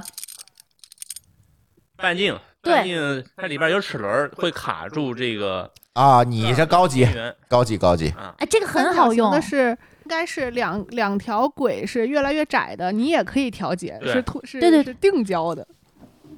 对，嗯但是你这吃力不好对吃嘛，不好就是使劲儿呃，没啊问题，出溜啊，上面那板儿很大嘛，对，我们家那个是它，因为它使不上劲，它因为它是没有固定住的，它对它打滑，它是没有办法直接拿那个去拧开的。，嗯对，是因为它夹不住。嗯，你还用改锥，我都用勺儿直接 撬一下就开。剪刀儿，我家都是木头勺儿， 就没法撬。就是我的手边我就放一改锥，有时候我就一撬，其实就开了，其实就也还好吧，也还好。对，嗯，防烫，就是我这人就经常容易在厨房受伤。今天早晨舒淇做饭，说啊我烫着了，就叫了半天。我说哎，也不就烫着了吗？我一撸袖子，我说你看我胳膊，全是疤。防烫这个东西对我来讲确实是刚需，因为有时候我这做饭也是有点不精心，你知道吗不走心，经常带着水就扔锅里了， 就经常就爆炸厨房你说的这个场景叫防溅，啊。对，我说的我溅防嘛烫是拿 的时候别烫手。哎哦哦啊啊哦，啊啊，一样一样一样，手套，各种手套，对吧？对它有的手套，它其实呃我有朋友送给我一个手套，就是即便是刚烤出炉的烤盘，也可以戴着那个手套直接去碰。但是那个手套一旦沾水，它就不防烫了。嗯，只要是就干的蒸熟了，嗯，然后是不管是砂锅还是就是那种不太隔热的那种金属的容器，都能拿它直接去捏，非常好使。嗯嗯嗯防盗手套肯定得有，嗯就是现在，因为你小家电多了嘛，小这厨房小家电多，很多东西都你拿起来都是有点费劲的，或者是怕烫着的。防烫手套还是真的是要预备一个，或者甚至说两个，嗯就是你端它，你可能得两个。对，然后其实类似的东西还有很多，比如夹子，就是比如说从那个锅里把碗盘子夹出来那个夹子，那个我觉得也是神器，有这个我使用概率蛮高的。其实可是我有个问题，我不信任它。啊啊，你怕那个什么了？我怕它兜脱了是吧？嗯、哦，你得对结合防烫手套一起使对用。啊，得拖着它。对，得拖着点儿嗯啊、嗯你你不能悬着这么吊，这容易砸脚上更烫。要要不然的话，那手套直接进去的话，它容易就湿掉嘛。先把对它对那个对拿起来一丢是丢，然后你手可以进去。对，它其实就起到一个往上提，给你手把给你防盗手套留个空，然后你就可以拿走了。啊好多那哦个蒸锅呀，它跟那个盘子一样大，所以那个盘子进去以后出不来， 对拿那个 东西比给如提我了们出家的来。 锅，盐勺，我看最近那个抖音上好多人都卖什么定量的盐勺，是吗？都好多人都开始卖了，是吗？对，就是一下就是说这个就符合标准，就是你们家就是这么多盐，嗯，就是我反正我也觉得就是这个这个东西也有点怪哈，但是好像就是把这个健康作为一个卖点了啊。这个东西其实它是帮你培养习惯用的，我不是觉得它这个东西有多好用，我觉得它可以给你起到一个提醒的作用。就这哦块儿啊，我们这期节目就我想详细说一下这个事儿。这个定量盐勺这个为什么重要？就是也是我们最近颁布了这个《中国居民膳食指南》二零二二版嘛。其实，在嗯二零一六版，就是上一期。对这个盐的指导用量还是六克，但是以前嗯听过我们节目的人，应该能记得我说过，最好是五克。但是嗯由于我国居民普遍这个量是非常高的，所以其实五克六克都没有问题。我们国家居民的饮食习惯里面的这个摄入量啊，过去四十年有一个调查报告，平均每天的食盐摄入量是十克以上，是世卫组织推荐量的两倍。这么高啊？这只是南方居民哦，这只是这个我们传统认知里面饮食清淡的南方居民是十到十二克，十克盐抓手里一大把呢，北方居民是十五到二十二克，哇，他怎么吃下去的？这是平均量。你要知道平均量是什么意思，对吧？有人吃对的，比还有你少，人吃三十克对，呢没啊！错儿，盐、酱油、腐乳、大酱、辣酱，呃，各种。就是我觉得禅博士可能知道，很多食品行业为了能保证食物的口感风味儿，以及确保它的保质期，它都会添嗯加很多隐藏盐。就算你小心的去看配料表，你可能都不知道那个是盐。是这样的，就是一个是呃，它为什么要加盐？是因为有保质的要求啊，然后有这个口味的要求啊，还有一些比如说它有制购的要求，嗯有一些它加的不一定是氯化钠。因为有一些隐形盐，它不是氯化钠，它可能是碳酸氢钠，也有可能是亚硝酸钠这种。但是这都种是钠呀，嗯，对这种形式的钠。然后这些形式的钠呢，有一些可能是为了调色护色，有一些是为了调 pH，然后有一些是为了产气，这些原因都是有可能的。所以它加了很多有功能的这个含钠离子的一些添加剂进去。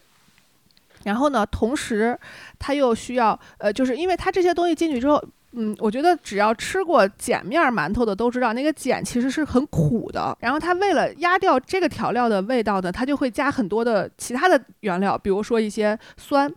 一些糖这些东西呢，就会让你吃起来感觉口感是丰富的。但是嗯其实它里头就会含含有很大量的各种调味料，这个就是你可能会感觉吃起来不是那么咸，嗯，这就是是为什么很多东西你吃完之后感觉好像不是那么咸，但是很渴，嗯嗯，就是嗯因为啊你的对细胞对其对实是很嗯明确的知道它是对很浓的，对，嗯没。错儿，你需要喝很多很多的水去代谢它。有时候出去喝什么米线，吃那个米啊线，对虽然它不咸，但是它那个汤挺鲜的。你喝喝完那个是的汤，哎呦，你一天的你就喝水去吧。包括谷氨酸钠，就是包括味精嗯也是一样的，因为其实钠离子是最容易获得的这个阳离子嘛。嗯就是相对来说是自然界中最容易获得的阳离子之一，这是一个原因。再一个原因就是钠离子几乎所有的盐都是可溶的，所以它就会在食品工业中大量的被应用。嗯，比较简单方便。对的，对的，嗯，又便宜又好用，又不会出现各种，比如说你加钙离子的话，它可能会跟别的反应产生沉淀呀什么之类的，钠离子这些都不会。所以嗯就是加钠离子是又经济又好用，还可以达到各种各样的功能的最优的选择。嗯，所以加来加去，咱这就超标了。对的，对，所以说为什么我们希望大家尝试一下用定量盐勺？很多时候我们自己觉得自己用盐不多，就像我刚才说，可能北方居民平均十五到二十二克，你你可能会觉得很惊讶，怎么可能用那么多？你比如说你喝一碗螺蛳粉汤，可能你这个一天的钠摄入就已经满格了，就这都是你的个人感觉。你只有用了定量的盐勺，你才能真正知道你原来吃了那么多盐。我给大家举个特别直观的例子吧，就是我们家发生的一个事情。我婆婆跟我说，我就说孩子小的时候不让用盐嘛，我婆婆会跟我说啊，我给他做饭从来不加盐，然后我婆婆一个星期吃掉一瓶儿酱油，是没放盐，是没放盐啊。而且吃起来，因为酱油它大部分酱油里面现在都会加糖嘛，去遮盖那个咸味儿，所以她就觉得不咸啊。有你说的那么严重吗？嗯，没有办法。 嗯，就是我们在糖油混合物那期，其实简单的提过钠钾这些东西。钠和钾这个东西啊，它是一个硬币的两面。为什么说是硬币？但凡是硬币，它都有两面儿，只有一面儿的它不叫硬币。也就是说，嗯嗯说到钠和钾，它一定是在人体的各个器官和血压调节中，它是共同起作用的，你不可能少哪一样。这个钾是人体的细胞内存在最多的阳离子，钠是细胞外最多的阳离子。钠和钾的平衡，它能保证我们体内每个细胞的正常工作，尤其是调节这个血压呀，保持心脏的搏动啊，这两个是共同起作用的。然后它们俩都是通过肾脏排出体外。如果你日常的饮食长期规律性的缺钾，也就是说缺乏天然的蔬菜、水果、谷物和肉，长期吃深加工的食物，那肾脏就会回收钠去排钾。它会哦导致体血压升高但是如果你在日常的膳食中多增加钾的摄入，那肾脏就会帮助你去排钠，哦，当我们有这么一个原对理当我们还是原始人的时候，我们日常的饮食全是新鲜的蔬菜水果，以及茹毛饮血，我们吃生肉。那个时候没有盐、没有酱、没有腐乳去帮我们去腌制食物，所以呢，那个时候的膳食里面钠的含量是非常低的，而钾的含量是非常高的。但是因为钠对人体这个血压调节是非常的有必要的，所以我们的人体进化出了一套系统来保证你排出多余的钾。来回收保存必要的钠。这套系统叫肾素血管紧张素醛固酮系统。那这个系统维持血压，它是非常重要的东西。可是随着人类文明的发展，我们的日常的饮食中逐渐有了越来越多的超加工食物，也就是说钠越来越多了。可能有些听友会觉得不是啊，我非常重视天然食材的摄入，那有可能是因为你非常重视这个，你才选择喜欢听我们的节目，或者说你是因为听我们的节目而越来越重视这个天然食材的摄入。可问题是，你看到的是你想看到的，你看到的不是这个世界的全部，尤其是生活节奏非常快的这个城市，一定是超加工食物在日常的饮食中占比越来越高。嗯可是我们的基因没有做出改变，我们的基因还是在不停的保钠排钾，所以为什么你吃咸了之后血压会越来越高，就是这个原因。嗯嗯而且我们为什么总提高血压？高血压在所有的慢性的基础病里面，我个人认为它是离死亡最近的病。可能有些痛风的同学，或者有些得糖尿病的同学，可能你不认同我的观点，但是呃，你可能会说我关节疼的时候，我生不如死，呃，或者说呃，糖尿病发展到后期会截肢啊，会失明啊，会酮症酸中毒，会休克呀。可是它都有一个缓慢的过程。我为什么会总是提高血压？就是因为它让我们离死亡很近。你有一天一旦把自己拽地上了，你能不能醒过来？其实你不一定知道。听天由命。对，而且高血压嗯嗯，一旦得了，你又不能停药，为什么？它真的离死亡非常的近，而且所有控制高血压的指南，第一步一定不是吃药，一定是控制饮食、改善生活方式。就这么说吧，假如你家有强大的遗传基因，你们家除了你全是高血压，但是你每天吃盐少于三克，我就把话撂这儿，你不会得高血压。但是如果你每天你们的饮食习惯是每天吃盐大于六克，长此以往，在七十五岁以上的人群里面，有百分之七十都是有高血压的。所以说回来，建议大家，如果你对控盐有需求，或者说希望自己能做到从饮食这个角度去控制这个慢性基础病对你的影响，嗯，你可以尝试一下使用定量盐勺。钠钾这个还有一个问题，就是因为我们细胞摄入有一些营养，它是靠钠钠钾离子泵的。如果钠钾离子泵失常，你很多营养素是吸收不进去的，嗯，这也是一个问题。哦，对，这个其实还挺重要啊对，的。然后就会长时间产生这种因为钠钾离子泵失衡产生的这种营养不良，也有可能。嗯，所以这个定量盐勺应该怎么买呢？说了半天，现在新的膳食标准是几克了？五克。五克了，嗯降了一克如。果你不嗯想买，你就拿一个可乐瓶盖儿，一瓶瓶盖儿，别冒尖儿啊。嗯一瓶瓶盖儿不是五克就是六克，其实我觉得多一克也没事儿。就你日常十五到二十二克呢，你多那一克能怎么地呀？六克就不错了那。一瓶盖儿，对，比如说一家三口人，那就是三瓶盖对，儿三呗。瓶盖儿嗯，孩子最其好实小不一点，少了，说真的实话不，少，你要逐真渐不少。养成这个意识。你可能一开始觉得真麻烦，我做个饭我还要量瓶盖儿，你看看那个量，你多多少少能够有一个大概的概念，一天究竟用多少就超了。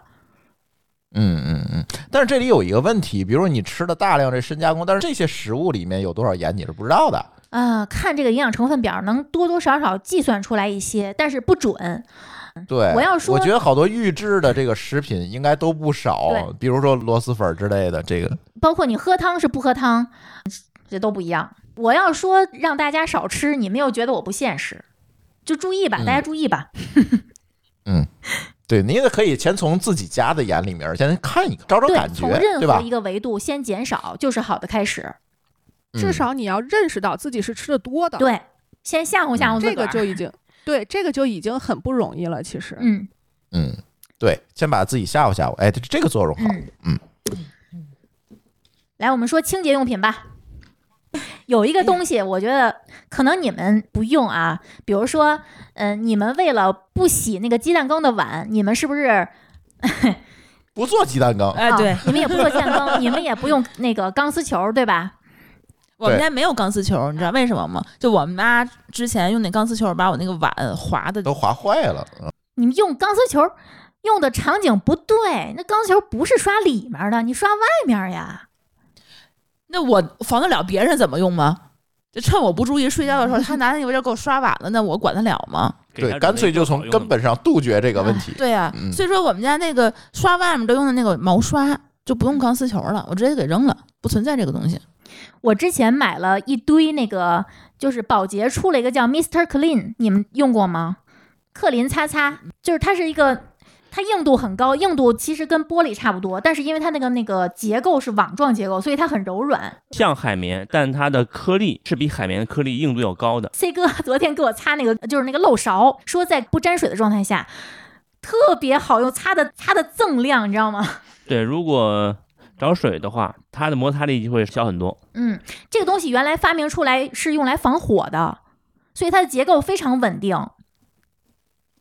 我现在还看到一种木浆海绵，也是没沾水之前特别硬，然后沾了水之后又很柔软。之前不还有什么什么葫芦丝、瓢丝？葫芦继续说，不不是丝瓜不是有烙，什么丝瓜葫芦烙啊吗？丝瓜的丝瓜烙什么的那个东西擦，是不是一个效果呀？我觉得那东西不好清理，勤换嘛，对，容易听脏，话吧脏了之后特恶心。就是是它是主要就是刷锅外面，让它变得更亮，然后那些锈迹、呃还有那些不光黑的是东西锅都外可以面刷掉，是吧？我们很多这个厨房用品用久了之后，上面都会有一层油污，很嗯，难清理的。包括吃鸡蛋羹之后、那个搁着，用它一蹭就能蹭掉。对这个东西有个问题，你一定要买正规厂家的。如果你买的是那种十块钱好几十片儿，就那种的，它可能在出厂的时候，它只完成一个聚合就切块儿出厂了。但是正规的厂家，它会在出厂之前做一些后处理，把那个游离的甲醛清洗掉。因为很多人用它就担心它使用的过程中会不会释放甲醛、释放三聚氰胺。我好像知道你说的这个东西是什么了。这个东西其实已经流行很久了。我相信很多听友知道这东西，希望这些想尝试的，或者说已经在用这些东西的听友，一定要买正规厂家的，千万不要贪便宜，因为便宜的厂家真的可能没有后处理这一步。 那我我提个问题啊，你们家里都有抹布这个东西吗？没有，我就知道馋虫家没有，嗯我们家也没有，就我妈每次来都找不着抹布，是因为我们家的抹布都是次抛 的。啊，对，我是用你你给我们代购的那个洗脸巾，啊，对，那个是后来了，就一开始最早我有印象是网易严选出的那对款，是那个懒人抹布，人抹布，对，那个是我觉得第一次就是啊，我觉得触到我的痛点了，我一定要买。而它那个抹布跟一般的那个无纺布还不太一样，嗯它上面有黑点，嗯，它是那什么胶胶吧还是什么的，它那个东西的话，你擦脏的东西，它很容易就抠下来。所以说，我觉得它特别好用，然后你还可以给它洗一洗，然后再擦水。然后我们家有的时候那个锅，呃，比如说擦完了以后，它里头会湿嘛，然后炒菜之前会把那个水拿那个先擦一遍，然后擦完了以后再拿它擦台面儿什么的。就那次用完了以后，我就离不开懒人抹布这个东西了。嗯，从此之后，我们家再也没有出现过抹布这个东西，因为我特别抹受不了。对对对，抹有布那有个那个味儿我受不了，就是我每天洗它，我也觉得很麻烦。嗯，就是你你洗它，然后你还得晾它，然后你下次万一没洗它，谁知道你会拿它擦什么？然后擦完了以后，主要是有的时候家人啊来呀，他们也不太会注意这个东西。对而我我而且我觉得那个抹布那个东西晾在厨房边边角角，我觉得很难看。对，我就都没有了。就那个懒人抹布这个东西，最后馋虫在那给咱们代购那个那一包才多少钱？五块多吧，嗯，五块钱一包，那是多少片儿？五十还片儿，很厚，还很是结一还实是，一百片儿？八十片儿。八十，特别的80便宜，嗯嗯。然后我就现在开始打扫厨房啊，或者打扫一些餐，就是那个厕所啊、餐具啊什么的，都用那个东西，嗯嗯，干湿都可以用。而且它可以循环用，对，嗯，然后这些是我觉得用就是擦一些没有油污的、没有污渍的，用它挺好的。就是它嗯擦水这些东西非常好使，但是如果有一些油对污，我觉得厨房湿巾这个东西，哦是那是不是个上比头较好有清用洁剂的那种？对那个东西，对而且这个东西配合加热，效果加倍。就是怎么你还能加热呢？你做完饭，趁温它趁着灶台还热的时候、对对对，去擦灶台，嗯，哦，我灶台不拿它擦，我灶台的话还是拿那个就是懒人抹布配合那个威猛先生嗯 拿它擦。那不一样吗？餐桌是拿这个厨房湿巾擦，是一样哈。我是其实是一样的。那我以后对威猛先生也不需要存在了，就直接拿它擦就行对了。其实是一样的。嗯，嗯，但是像威猛先生，你喷完之后，它能提高一些覆盖率，就是你的嗯都可以喷一遍，然后你再擦。对，嗯我家是哦用那个大公鸡，也是类似的东西，就是先趁着热喷，喷完之后趁热擦。啊，对对对嗯对嗯哎，。哦我觉得真的清一洁样这个东西，一个是摩擦，一个是加热，这俩真的太有效了。嗯嗯嗯，对，别的都不好使。我特别容易被短视频种草，就是一些洗东西的短视频。我看这些东西特解压，我一是爱看印度人洗地毯，二是喜欢看中国 农村呀，中国农村洗厨房，真的，我曾经还上过当，就是他们会给你营造一种氛围，就是这东西拿开水冲完，然后装进喷壶里一喷，所有的油污全都能自动滑下来。我买过一次才知道，扯淡，根本就不可能，他骗我，嗯对，没有摩擦，没有这个摩擦，就根本不可能擦下来。嗯，我觉得他们应该是用酱油提前造的假，它肯定是拍的，就跟那个油壶一样。嗯，嗯骗我。对，千万不要信这些东西，就是它不符合物理学基本原理。这个这个 东西，除了那个厨房湿巾，我们厨房里头还会就成箱成箱的买，就是厨房纸巾。嗯，你们都有吗？因为那个东西更便宜，嗯，对我对也是几成箱分买一。分都不到一分钱，对一分钱能买一摞，好不好？ 对啊，就是呃，一般的话咱们家都是成卷儿的那种嘛，然后可以嗯撕下来、一卷儿一卷儿的。我们家后来是从拼多多上面买的那种已经给你裁好的。有有点类似于，呃，外面咱们在那个公共纸抽，对公共嗯厕所里头，它擦手指的那个感觉，买的是那个。然后它每次的话一抽就是一张，一抽就是一张，根本就不用两只手去撕它了，那嗯个就非常方便。而且你用起来毫无心理负担，因为它太便宜了。对，嗯，然后我还专门给他买了那个抽纸盒儿，就是我觉得它放在台面上非常不方便，特别占地方嘛。嗯、对，我就买那种可以呃夹在呃橱柜儿上面儿的，然后可以往下一蹬就就能自己抽一张出那来次在那你种。们家看完之后，我回来就买了好几个。啊、我厨房湿巾啊，不，这叫什么懒人抹布用一个，因为懒人抹布的话是用那无纺布的嘛，也是抽的。然后那个呃，厨房厨房纸巾也是抽的，就是专门是有一个。然后我们家楼上一个，楼下一个，厨房一个，厕所一个，就到处都是这个东西。看来这个好用的，我们的感觉应该是一样的。就是嗯我嗯第一次把那个抽纸巾的背后用双面胶贴在我的那个写字台的底部， 是二零一二年的事儿，那个时候还没有这些东西。我就觉得嗯竖着往下抽比竖竖着往上蹬要好使。嗯，对，啊因为为有重力往下压它 呀。嗯对而且盒儿还不会飞起来，嗯呃，厨房纸巾我还会用一个地方，就是我们家的厕所，就卫生间洗手盆的地方。就是我其实很介意，就是来人的时候，在我们家洗完手用拿的我的毛巾瞎抹，啊，对， 我就会在我们家的那个洗手盆儿的位置上，就是每一个地方都放一个这个。他们就跟那个公共厕所洗完手，然后拿擦手纸擦手的感觉是一样的。嗯，我们家已对经没有毛巾这个东西了。对对，其实我们家的毛巾也不怎么用，因为我洗脸、洗手什么的都用纸。你们家毛巾嗯很隐蔽，好不好？你上次要不拍照片，我根本不知道你们家毛巾在那儿，我都没有对见过。就是还有一个东西，就是提到毛巾这事儿，我想起来了，就是感应洗手液。我因为这个东西，很多人可能会把它看成是一个比较新奇的东西，比如比如说是一个装逼的东西，或者叫。但是你真正的用起来之后，你发现很好，因为你知道一般的洗手液是什么？是你在那儿摁嗯对吧，蹦出来的那种，嗯然后你就会把那个洗手液那个周围弄得油脂麻花，全是露出来的洗手液，然后你手上滴得下来的水。而且嗯会就特别滑难看，而且那呃非常滑，嗯非常脏，而且也比较浪费。对，所以现在我用的很多就是那个，我家现在几五三个吧，就是几几嗯个洗手间再加上厨房。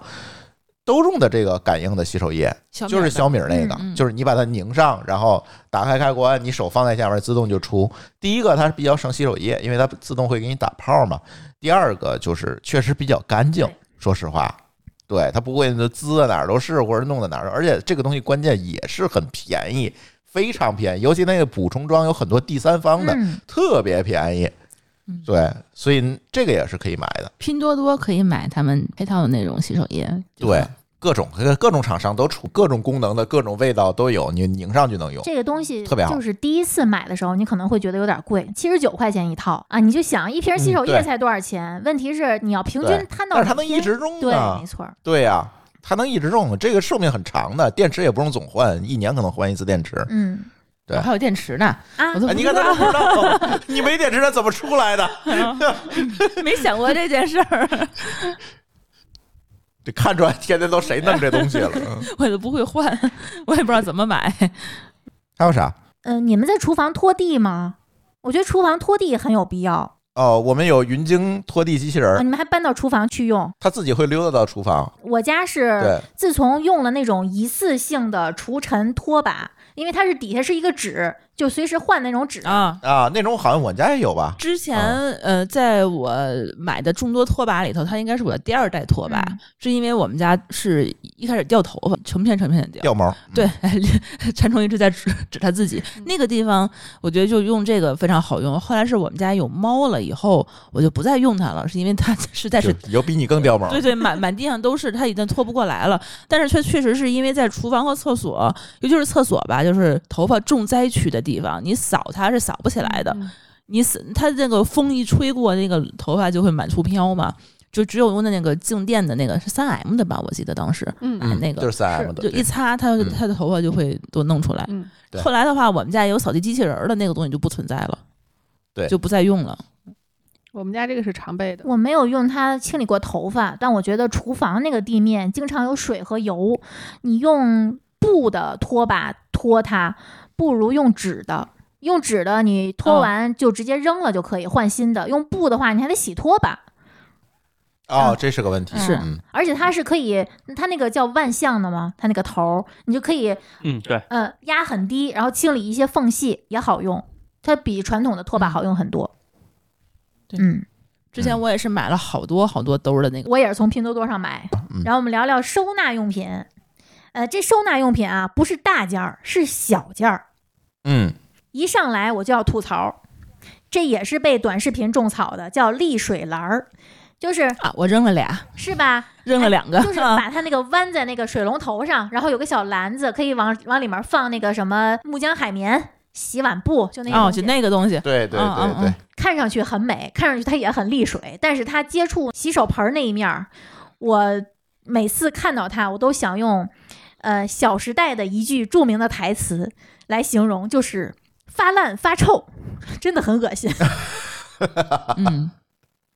制冰机里边的效果。对，是制冰机里啊的对效果。对对，一样的，然后后来我就发现，所有的这些厨房里面需要接水的东西，你最好一定要选择那种有接水槽的，而且接水槽是可以抽对出来，可以随时清洗的，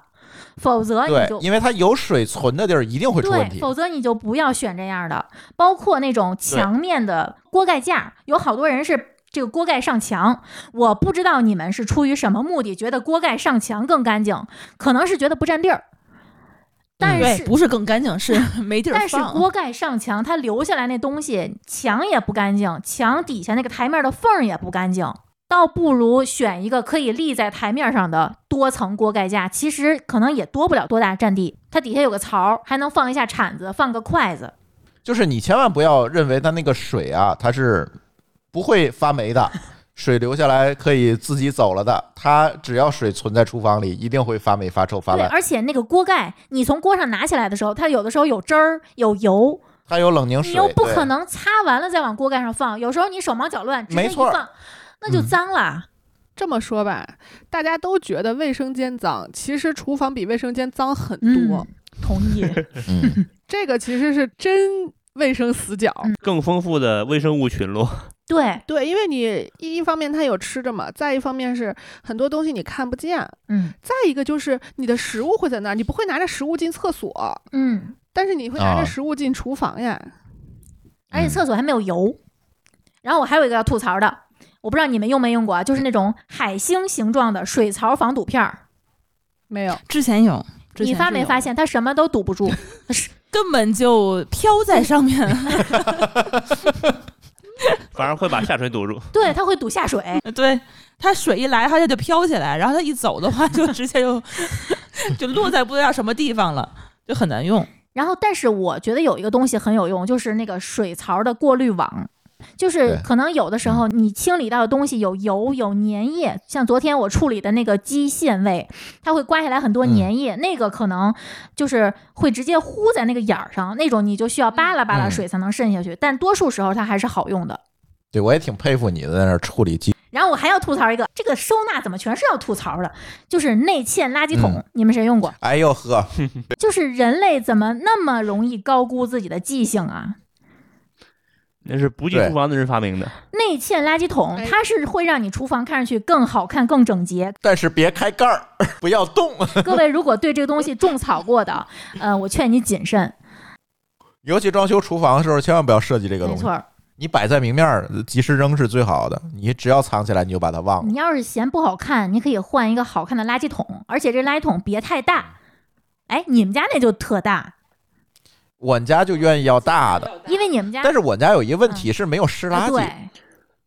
啊，嗯，我一对，般的话，一天一扔那些干垃圾，而且我们家厨房就是客厅、厨房就只有这一个垃圾桶，对对对嗯，这个所以它不会有特别大。大的嗯水呀、什么还汁儿啊、什么的东西。所以核心还是上期我们聊到的厨余垃圾处理器，嗯还有一种就是对吧？呃，蔬菜、肉类这种不同的厨余分开放，嗯，因为蔬菜之类的腐烂的话不会太臭，但是肉类的话要命。可嗯能哎，还是每天扔吧，嗯还是对每天咱别扔吧存着。尤其是嗯夏我们家天，是有时候吃早上你扔完，晚上就不行了。对呀、那肯定的。尤其厨房你又热，哎呀，这个不不不说了，不说了，简直是影响吃晚饭。呃，我们接下来聊一个大类吧，这个也是在评论区很多人要求我们聊的，就是锅具、刀具、菜板儿。你别的没有，你这都得有，对吧？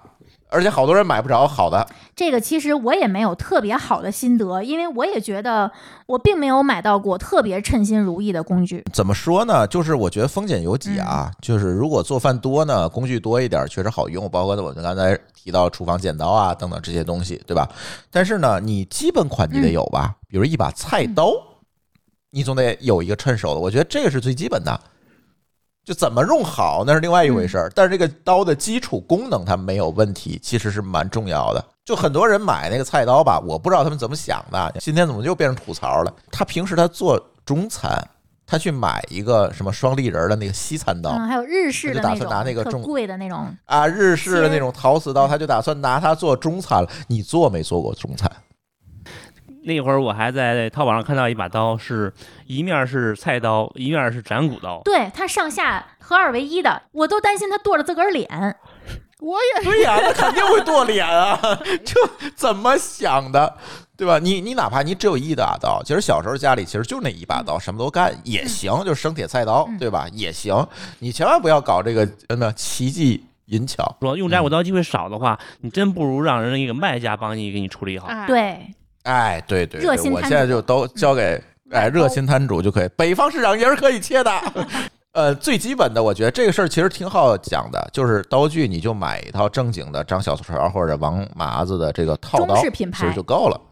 哎，中餐套刀这一套呢，可能二三百块钱够了高端的啊。二三百块哎钱，高端的二非常三好百用块了钱，已你要单买一个刀还便宜，嗯，这真够了，真的够了。就是细节上呢，咱可以再讨论，是吧？那个，比如那个把儿和刀要不要做一体的，啊嗯是吧？我像我家那是一体的，可能会好一点，但是它拍蒜容， 你真拍真正容易断，这是有个问题。然后呢，呃，剩下的我觉得也别追求什么有更高端的，什么大马士革钢啊什么的，我觉得不重要，真不重要。尤其那大马士革钢真的挺迷信的那个东西，现在那个那个纹路是做出来的，嗯不是真正在炼铸的时候做上的。那那那个纯属是就是一个噱头，不重要。钢才好一点，呃，我觉得啊，我国的工业再差，它做出一把你能切菜的刀，它还是能做出来这种钢的，嗯对？吧？这这除非你对它要求非常非常高，那咱另对说。嗯，但切是西你红柿平时薄切片儿菜这种要求比较 高了。哎，对，那那咱另说，对吧？那那你剁个菜，切切个东西，嗯，切个手指头还 行的啊。对，就是这些嗯基础对用途，就是还是选这些实在一点儿的。如果你比如说实在有一一点儿的些品牌拍照的对需求，或者说拍视频呀，或者说你就是喜欢每天嗯吃刺身，想买把日式的刀，没问题，就不是在我们那刚没才问题，吐槽的对这个你自己开范围心，内。，对你自己开心就好了。这个这个不跟吐槽没关系，但是怕的是你没用对这个东西，或者没买对，其实就挺别手的，而且容易拉手， 真的是拉手，不是别手。而对嗯且一定要学一学磨刀。宜家有个神器特别好用，磨刀器千万不要自己磨刀，它那磨刀器就是一个普通的，滚儿，嗯，你直接滚两下，我试了，比别的磨刀器都好用。嗯呃，就是它那个有的买套刀的那个上面就带一根棍儿的那个东西，左划划它不右会用划划，嗯对，那个就就这就不会用太明显了。而且那个它就说一磨划着的自己不是很均匀，嗯嗯，我是用那个，就是跟个槽儿一样那个，你把刀伸进去蹭两下，就是那个啊，就是那个，就是那那个个，我觉得那个嗯好用就是那个啊那宜个家的啊，好用特别好磨用。剪子、枪菜刀那个石头那个我不会用，我有一次把刀磨的都快没了，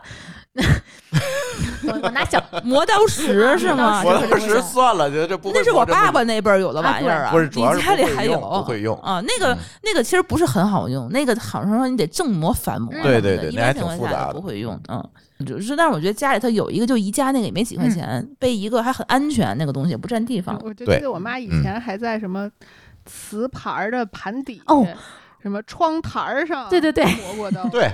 对对呃对，这个小时候不都是对吗？这啊个技术我是没有 get。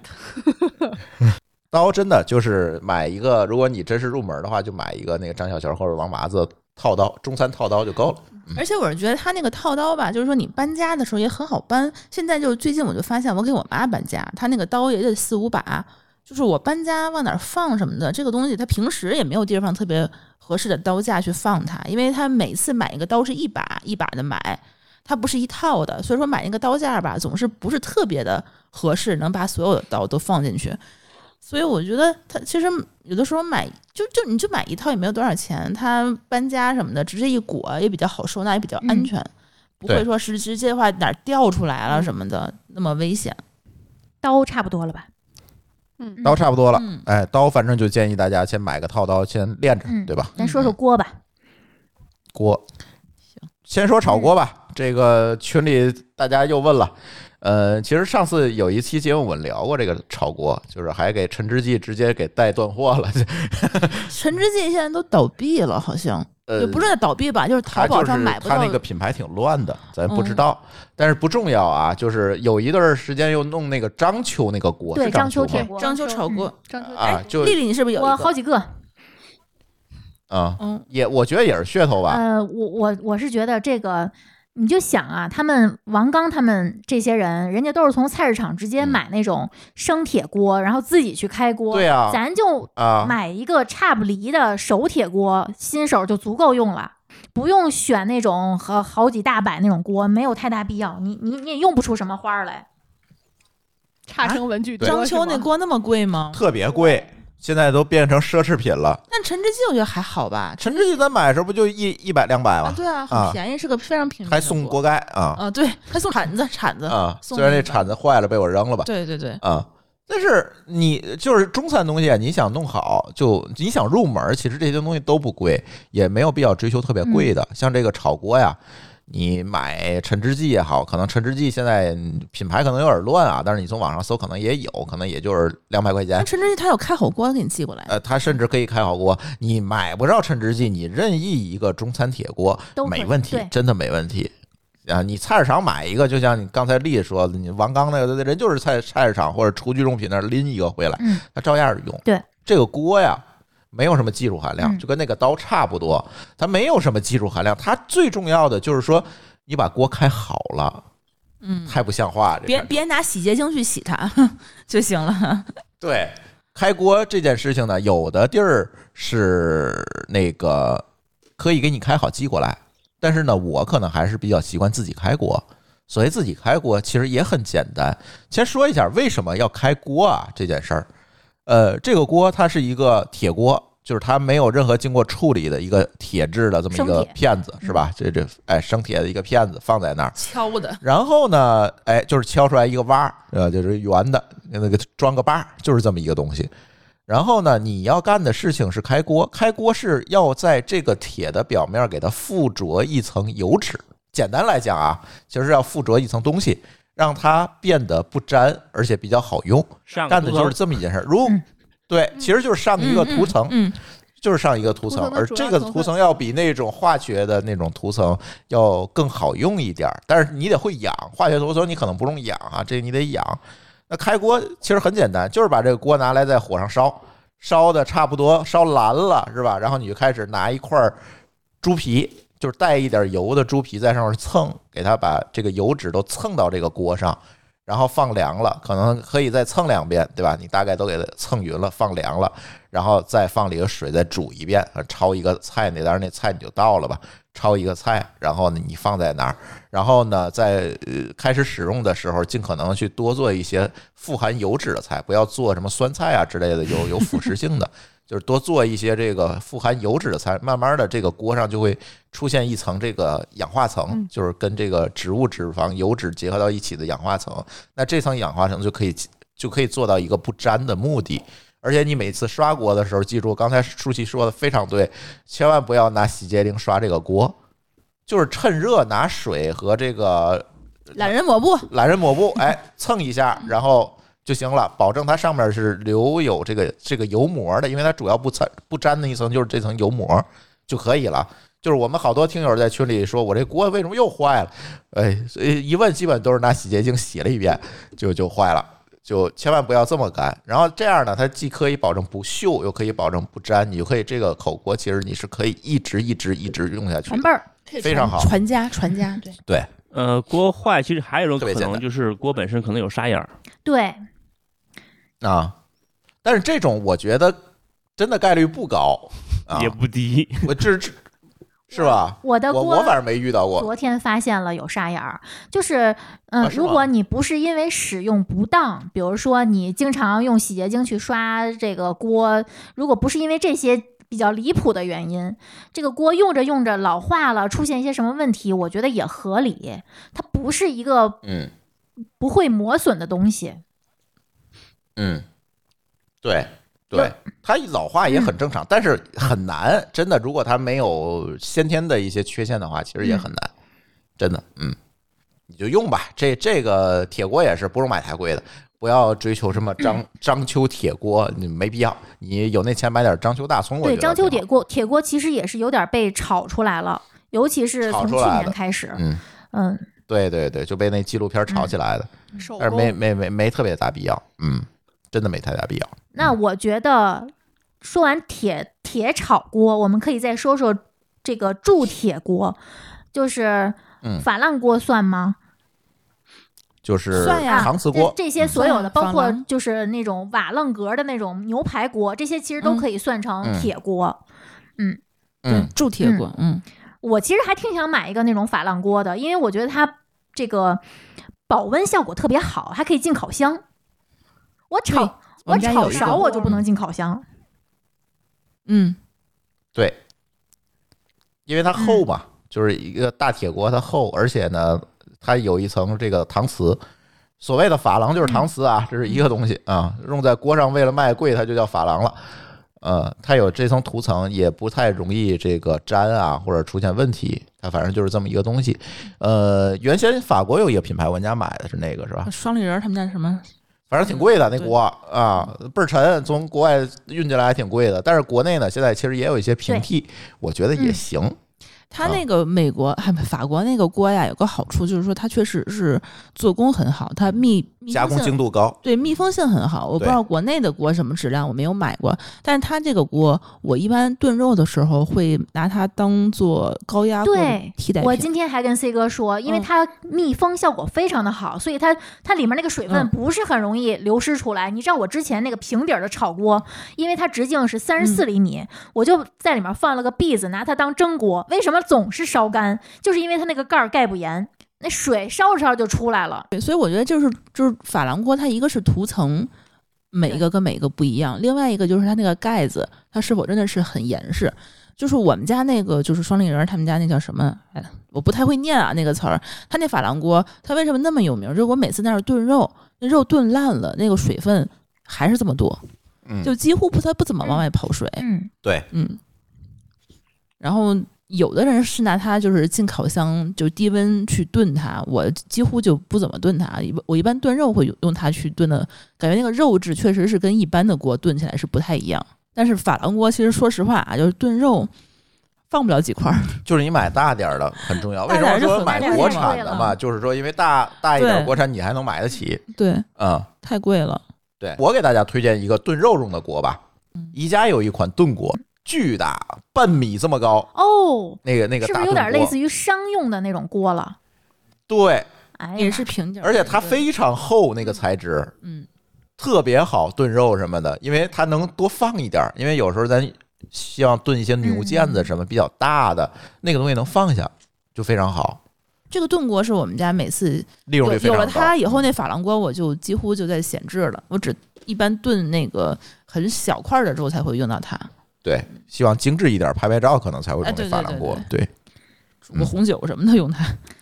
嗯，有听友让咱们聊铜锅，你们有印象吗？看到了吗？东来顺的铜锅是吧？其实小的时候我们家有铜锅，我们家也有，我家也有，嗯但这东西 我觉得我爷爷家有， 我们家没有。现在不太实用了吧？咱还还得烧炭，要么就是得是对你听咱们羊肉那期啊，这位听友，嗯，就是铜锅有一个问题，你烧不好容易把自己烧死嗯嗯啊，它容易一氧化碳中毒，所以家里现在很少 用。铜锅这个东西，我觉得使用的这个场景有点有它适合限、啊。在院儿里吃，你家得有个院儿。对对你不然在屋里真是嗯容 易此中处毒。 Q 到某个老师啊，高老师可能正在烤串儿， 他估计又在烤串儿，他嗯嗯咱说说不粘锅吧。嗯，不粘锅，对这个大家其实问的挺多的，有时候咱在群里说就尽可能的不搞那个不粘锅，但是也禁不住大家问是吧不？粘锅，我是觉得对于新手手，或者说你下班特别晚、特别累，又想自个儿做饭，不粘锅可能反而更好用。嗯，同意如。果你觉得不粘锅那种就是扁一点儿的锅不太实用，你可以买深煎锅。有的深煎锅带盖子，可能有的人会觉得不粘锅有一些使用风险，比如说是不是对身体有害？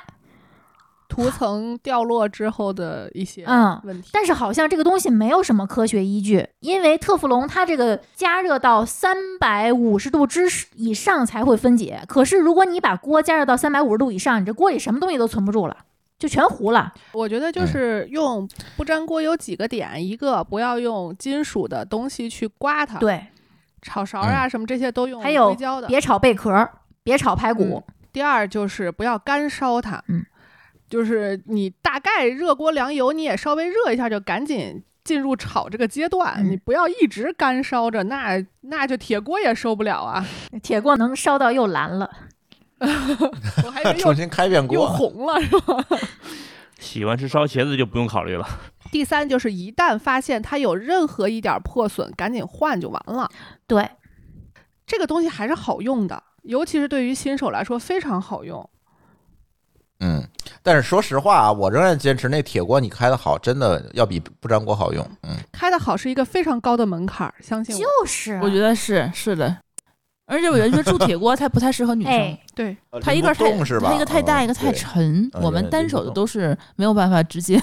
颠啊、翻啊、不拎粘锅你啊能。颠是吧？不是可以啊你用不粘锅，如果饭啊你的不可以粘锅啊直径小的话，你能拿它当盘子，你能省个盘子直接端对上桌儿。哦对哦哦，不粘锅很嗯轻啊，一手就拿起来了哦啊。好的，嗯，而且电磁炉你没法用炒勺，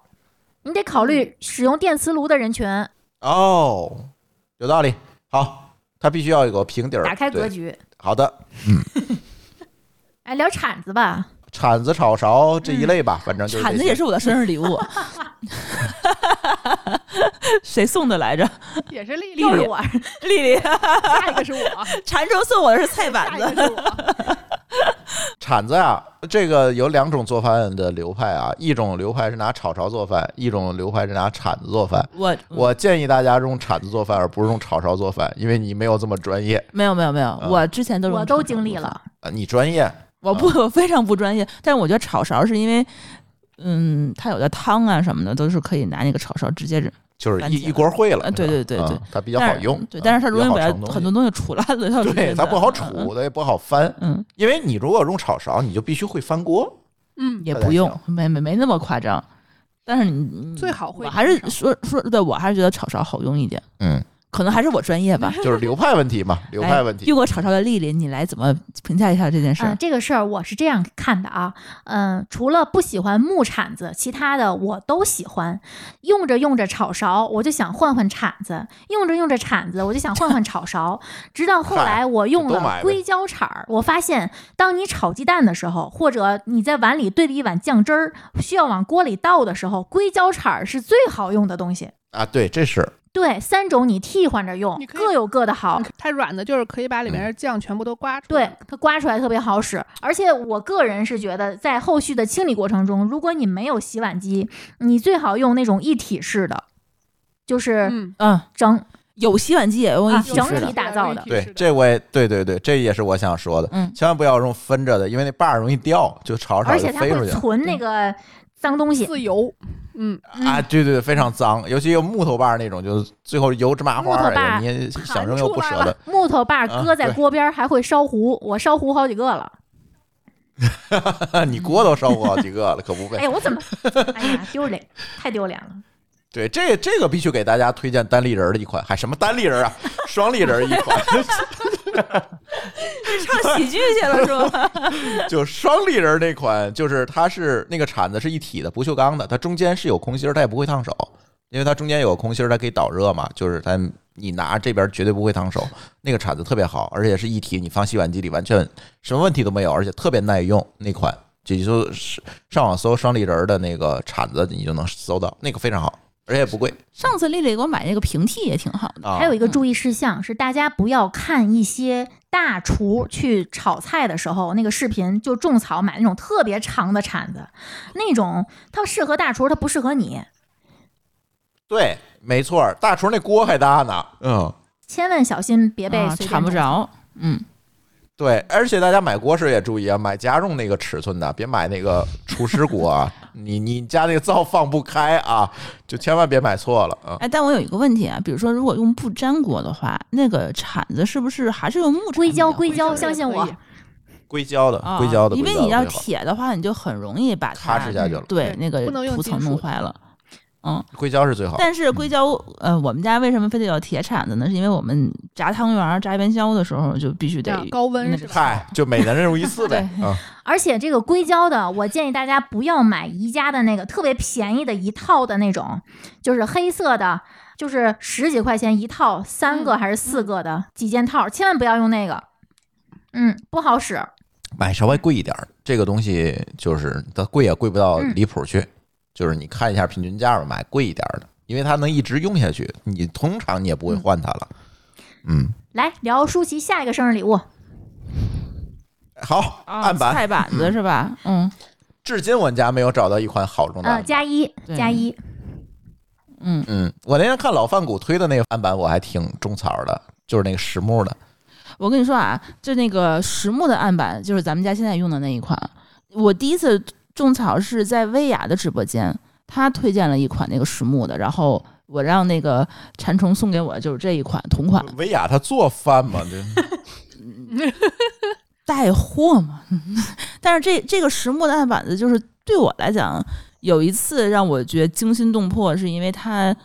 呃，切蔬菜的时候，那个蔬菜上面有水，然后在案板子下面就一直存了点水，我没有来得及及时擦。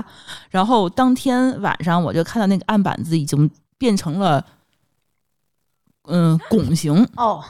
变形了，它变形了，对，整个是拱形，然后它就是已经没有办法四个角都独立的坐在这个台面上面，就是你一摁那边就起来，一摁这边就起来。然后它可能是泡水泡的时间有点长，所以说造成它变形。晾干了以后，它倒是回来了，确实已经还能回来，但是它嗯有点裂，就是有点开裂，就是因为它变形了以后再回来的话，它那个就有了这个问题。所以说，它实木的菜板子可能有一个问题，就是说你需要及时的去让它保持干燥。对。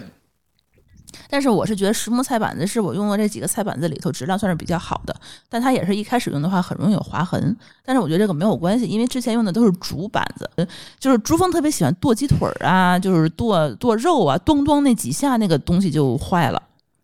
就开始整个都掉皮儿啊，或者是现在我也不太裂之类的剁了，我现在基本上那个菜市场老板干了。嗯，对。然后我就禁止他以后在我的这个实木菜板上去剁肉。 对，嗯主要我也怕配合不好，把我手指头剁下来。木头的和竹制的，在我这儿的用途，可能你家不太会出现，就是和面，我和面我也在菜板上因和，为它所以我要用买大个儿对，要的。买足够大的。但是现在有了那种硅胶垫儿，我可能也不太用了，所以我家的木板儿已经啊，收起是来了。是是，是是，嗯，嗯，我的那个菜板子的唯一的要求就是它足够厚实，然后有重量感，然后要足够大，因为我很喜欢在上面堆一堆菜呀、什么的，就备菜用嘛。它太小的话，我没有手感。其实我还用过一个比较好的菜板子，就是日本朝日的菜板子，那个菜板子还挺贵的呢。它一个就是说比较就中号的吧，L 号的那个菜板子的话，将近三百块钱。嗯它那个菜板子好像是用什么胶粘合起来的牙胶的，嗯，那个质量还很好，那个是让我做手使用它，因为是它其实理论上是可以呃没有任何什么一菌的是吧？啊，对对对对对，它它好像是很卫生，这也是我之前在小红书上被人种草的。但是它最大一个问题就是不能进洗碗机。所有的菜板子现在除了钢的以外，我还没有就找是到金属的嘛，可以。对，没有找到任何一款就是说可以进洗碗机的对菜板，。因为是这样，就是熟食板子，我总觉得这个东西你不进洗碗机或者不能高温这个事儿，我就膈应心里总觉得怪怪的。嗯，对，所以我每次就是像我家那菜板，我可能至少也得拿热水，它进不了洗碗机，我也拿热水给它擦一擦呀、什么的，现在能进洗碗机就只有钢的，还有那嗯就是种金属材质。塑料的是可以对的。对对，但塑料的话，它它又不够厚，就你切的时候它总是没有手感，嗯，这也是一个钢问的题。一样，我就必须得有那种敦实的感觉钢。那钢的那个我一听我就觉得就它是有点伤刀吗？其实还切钢钢对钢跟钢之间接触就不太行了。我原嗯来也是有这个担心，但是我换完以后，呃，不多的几次使用体验，我觉得还可以，只是嗯不厚，很薄，但是不嗯存在就是切的声音很大那个问题。就我总我也是有点怪怪的感觉，比如说你要再拿把陶瓷刀在那上， 嗯，啊呃这个没有试过， 不行了，我不行了。嗯，我就觉得挺怪的。但是其实张润这个菜板呢，就综合下来的话，我是比较满意的，是因为用了很久以后，它上面没有任何划痕。啊，没有对划痕那个确这实是很很厉害。嗯嗯，我现在还对菜板有一个要求，就是它可以立起来，嗯嗯，这是我的一个非常大的一个要求。为什么？呃，馋虫给我送的那个菜板我很喜欢，就是因为它其实自带了一个类似于手机支架一样一个这么个东西。哦它自己它很厚嘛，它一般是挂不住的，它太沉了。但是它自带那个东西的话，就可以给它立起来，嗯我就很好的去可以清理这个台面上有水渍的话，就不会不至于说泡它很久嘛。包括其他的那个我们家所有的菜板子，我都会找一个支架给它立起来。这是我一个非常刚性的一个要求，不能一直在那儿放着，因为它就很容易发霉，或者就是你们遇上过坏你掉。们遇对上过对，菜板子长蘑菇的情况？耶， 以前以前家里有过，现狗在尿苔，因为以前是 那个老树根儿哦墩子呀，嗯，做的，对，墩子，啊，然后嗯就在某一个潮湿的这个早晨， 我去看的时候，就看到了上头有蘑菇。现在还有了。我喜欢看嗯别人用菜墩儿，我自己绝对不会用菜墩儿。尤其是当我看看见过一次，你知道北四环有一家特别有名的路边儿的卤煮，我有一次路过它，我亲眼看到了那个包浆的案板之后，我就再也不想用任何跟木头相关的案板了。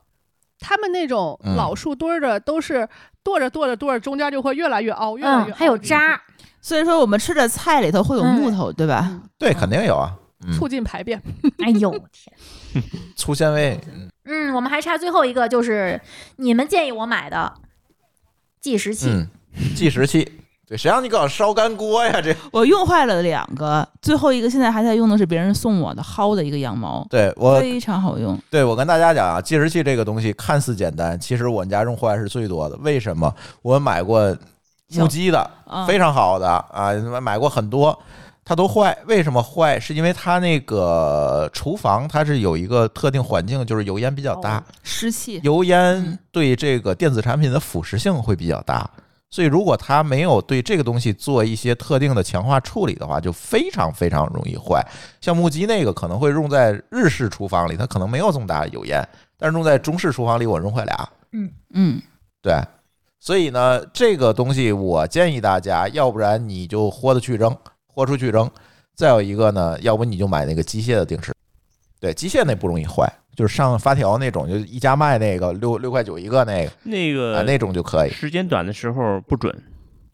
那精度好像对不太不太行。呃，精度对又不够，对。对。如果你需要精度的话，我建议大家搞一个智能音箱。智能音箱的话，你还没说完，它那个十秒钟就已经过十去秒了还。定什么时啊？它烧不 干。对，十秒你还盯着，他十是块怕烧干锅呀。不是哦，你是要干这个，那你小爱音箱就可以替代了。对呀、我们家那个计时器只是在煎牛排的时候有用，正面反面各煎几十秒，嗯，因为它这个要求的话是很精度很高的就嘛是。有时候主要看不清嘛，就呃，就对对看对，一眼你要不然你跟小爱同学说进去那跟他互动那个时间，你就没有办法算进去。反正计时器我一直没找着好用的，欢迎大家在评论区给我推荐吧。我确实想找一个好用计时器。嗯嗯。但是如果没有计时器的话，你还是备一个智能音箱吧。手机，手机，对，手机闹钟也手行机。秒表，就是疼手这疼手太讨厌嗯，你得疼出手来啊。嗯，我现在是用那个 Apple Watch，你知道吗？就特别好，哦，能够，因为它有 Siri 嘛，你抬手，你要是不用摁，你一抬手，你而且就你手机扔哪儿什么的，你手表摁你在身上，你总能听得见，对吧？对对对哎，，我是不是应该给我妈配一个？我告诉你，Apple Watch 绝对是继 Kindle 之外的又一个泡面神器。嗯，它能泡面吗嗯 嗨？Siri 计时五分钟，一会儿别人的响哦了好吗配？合使用是 吧？对，嗯一个概因念，为一个定因时。为我觉得我，嗯你看你手 你你哎呀我手机手机已经响了，它计时五分钟了。嗯，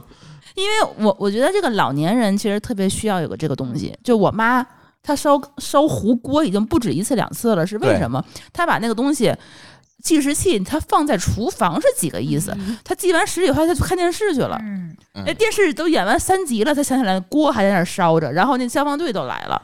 她自己都没对发老现，人就特别可老人怕真的需要这个。嗯，上周那个咱听友小霞还跟我说怎么处理，就他爸爸烧着东西出去 了，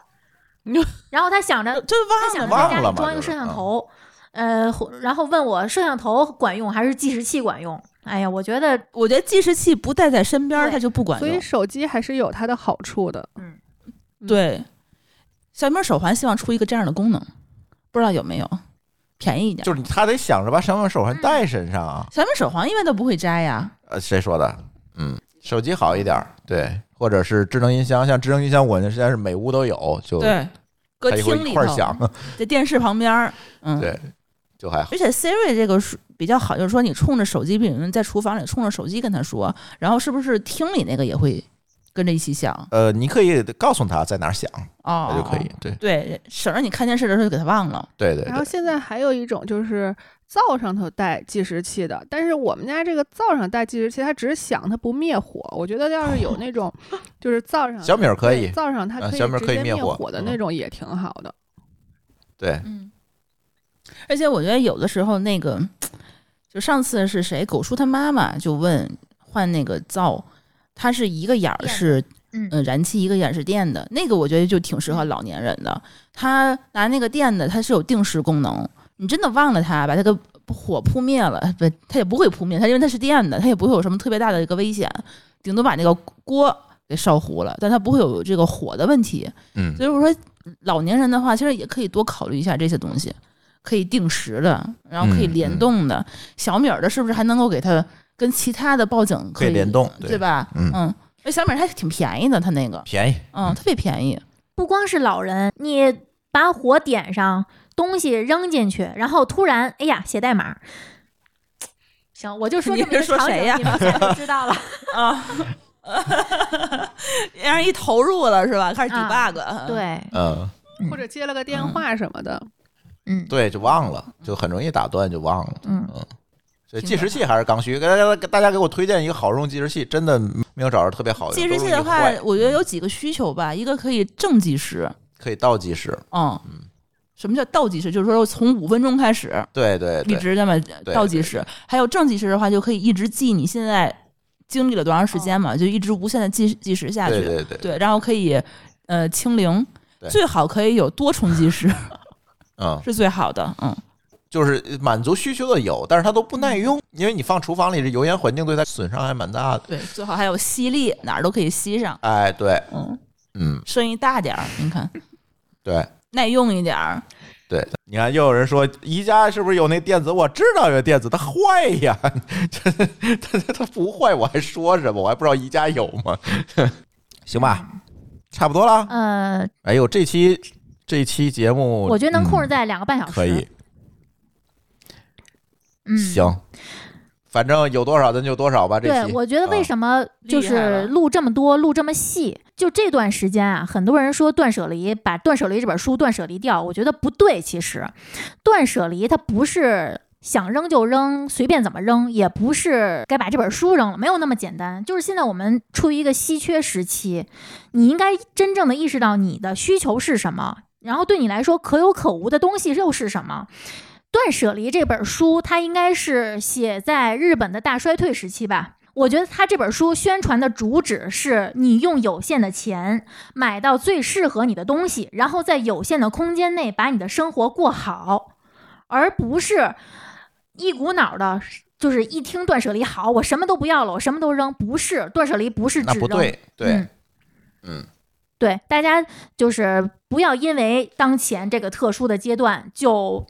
走一些极端，还是要首先意识到自己当下的需求。你现在有充足的时间来体会你现在需要什么了。我觉得你应该擅长总结一下，对，顺便结合一下我们的节目，重新对一些东西拔一拔草，再重新对一些东西种一种草。集中精力把常用的好用的工具用好。对，我同意，别买一些没用的，嗯像拼多多啊、抖音那种，就是卖家秀和买家秀完全不是一个东西的东西，就别买了。嗯但是我很悲观，就是很多弯路还是要自己走的。啊，那倒也是，嗯嗯就是咱通过咱节目能让大家少走一点冤嗯不好用的舍得扔就是断舍离了嘛。对对，嗯对，嗯，行吧，那我们这一期津津有味儿就先跟大家聊到这儿。要不要预告预告下期我们聊什么呀？哇，下期嗯我们计划聊的好多呀，我们先别预告了吧，万一先不预告了，挖坑行呢，那大家希望我们聊什么的就留言吧。嗯啊嗯，行，那我们的这期津津有味儿就先跟大家聊到这里。大家如果对我们节目感兴趣，想参与进一步讨论的话，也可以加我们津津有味儿的微信群。加群的办法就是在我们的 show note 里面扫描二维码，或者如果你看不到 show note 的话呢，就可以在我们的微信公众号“津津乐道播客”里面回复“加群”两个字，然后就可以获得这个进群的链接。呃，在公众号的底部菜单有我们加群的二维码，可以直接加群，或者可以添加我们小助手的微信 d a o 幺六零三零幺，直接加群即可。好的，行，那我们的这期节目就先跟大家聊到这里，感谢大家的收听，我们下期节目再见，拜拜拜拜。